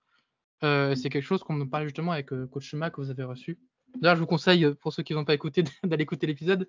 Mais euh, on n'a pas cauchemar, c'est la psychologie. Euh, il y a de moins en moins de tabous sur la psychologie, notamment chez les jeunes. Euh, et c'est un, un, aspect hyper compliqué. Chez nous, justement, sur Champions, on essaye de, quand on fait des scouting reports, quand on fait des articles, maintenant on essaie presque de faire 50% joueurs, 50% psychologie. Mais c'est compliqué parce qu'on n'a pas tous les intel, on n'a pas toutes les informations. Mais la psychologie d'un joueur, je pense qu'aujourd'hui, c'est hyper important. Je pense qu'on sous-estime euh, l'aspect mentalité qui est presque aussi important que pour moi le talent parce que si t'as pas la mentalité tu peux pas réussir quoi. Et euh, en complément, vous, pouvez comprendre euh, la passion qu'ont les gens comme Jasper à suivre les jeunes parce que repérer un jeune que personne n'a repéré, et se dire ah lui il a quelque chose en plus que les autres. C'est le truc qu'a fait Jasper l'année dernière là où il est capable de vous repérer un mec qui joue à Virginia mon cul euh, qui a 4 points par match et qu'en fait c'est le nouveau Jonathan Isaac. En fait c'est une sensation exceptionnelle. Euh, oui. et c'est souvent comme ça qu'on tombe amoureux du, euh, du scouting. Ouais c'est ça. Quand je quand j'ai vu Quickley moi à Kentucky que je trouvais génial. Et après j'ai appris après son background joueur qui joue avec Zion prospect 4 étoiles énorme qui fait une saison horrible en tant que, que freshman et en plus après qui explose un petit peu euh, au niveau de Mars. Et malheureusement, il y a Code qui arrive, donc il a une saison tronquée. Quand j'ai vu qu'il a réussi directement et que rookie, il était impressionnant, t'es hyper fier. En fait, t'es en train de te dire, euh, je, suis, je suis un voyant, quoi. Je, je, je savais, je savais. forcément, il y a aussi des joueurs qui n'ont pas réussi, mais c'est hyper intéressant. Et euh, pour le coup, je suis vraiment, je pense, le plus nerd. De... Je sais qu'il n'y a pas longtemps, j'avais une discussion avec du coup Mathias de Champ-Envergure où lui a regardé Tennessee, euh, je crois que c'était Tennessee contre une grosse équipe, et je lui ai envoyé, enfin je lui ai demandé son avis sur un joueur qui jouait, c'était euh, Missouri State contre Valparaiso. Donc c'est vraiment que je suis, je suis dans Red Dead Redemption. Hein. Oui. on arrive à un point où je suis même plus dans les mid majors, donc je suis dans les presque dans les équipes euh, pas côté quoi. Mais de toute façon, c'est comme ça, je pense pour tous les trucs. Une fois que tu as la passion, tu deviens de plus en plus mm. curieux et euh, tu creuses. Presque addict quoi. Hein. Je, je suis ce nerd, hein, faut, il faut l'avouer. Azad, tu vas me détester. Dernière question. Euh, si peut-être pour nos, pour nos auditeurs, est-ce que tu es capable de dire comment tu arrives à voir ces matchs? On s'était dit que ça pourrait être intéressant comme question. Euh, pour le, pour euh, l'Euroleague et euh, Championnat de France, c'est sur Swick. Ouais. J'imagine? En tout cas, de manière légale, c'est sur Swick. Euh, pour la NCA, pour la NBL, pour l'Overtime Elite et bon, l'Ignite, si tu passes du temps, tu es bien courageux, mais tu fais comment pour, ces... Alors, pour eux? NBL, c'est en live sur YouTube avec rediffusion. Donc là-dessus, merci à eux parce qu'avant c'était en live sur Twitch et c'est hyper cool d'avoir. Euh, c'est gratuit quoi. Pareil pour l'Ignite. Euh, normalement, on peut trouver des matchs G-League facilement euh, sur le compte G-League, si je ne me trompe pas. Pour la NCA, avant, il y avait le ESPN, qui était hyper rentable parce que je crois que c'était 30 euros l'année. Malheureusement, bah, ils ont coupé tout l'accès à tous les Européens. Donc, euh, pas cool. Donc, malheureusement, on passe par des sites de, de, streaming illégaux ou, moi, du coup, Synergie, ou encore, il y a un compte qui s'appelle Draftmatic sur YouTube où euh, vous avez à peu près tous les matchs, euh, tous les matchs NCA intéressants. Mais malheureusement, l'NCA, c'est le moins accessible. Et euh, le Time Elite, c'est Prime Video et YouTube, pareil, rediffusion sur, sur YouTube. Et du coup, pour l'Euroleague, bah, je, je paye Squeak là. Et c'est pour le coup, je suis super content de, du rendu. Quoi. Est super l'offre de Squeak. Hein. ouais. coup, ouais, super, c'est super bien couvert. Ça fait plaisir d'avoir en France un, un, produit comme ça. Et je découvre Draftmatic. Effectivement, il y a tous les matchs. C'est incroyable. Bon bah voilà, il y a de la ressource pour ceux qui pour ceux qui veulent euh, se lancer un petit peu dans les dans les abîmes les plus profondes et rejoindre euh, Jasper et les potes de Symbiose euh, justement pour découvrir ces, ces nouveaux talents. On vous pousse, mais on vous pousse très fort à aller lire le contenu qu'ils font. on vous pousse très fort à aller suivre la page Twitter, à aller écouter les podcasts. là, il y a eu un, on a fait ça en deux heures et on a un peu survolé, même si on a réussi à aller un peu dans le détail de certains joueurs ils vont faire ça jusqu'à la draft qui arrive et ils vont continuer. Ils sont sur la bonne, sur la bonne piste. Ils ont plein de projets très cool. Donc, vous allez le voir pas seulement chez, chez Basket, mais aussi à plein d'autres endroits très cool. Donc, vous allez pouvoir apprendre à les découvrir au fur et à mesure. On leur souhaite le meilleur et on vous souhaite à tous une belle fin de soirée, une bonne journée et une bonne reprise de la NBA à la fin de la semaine.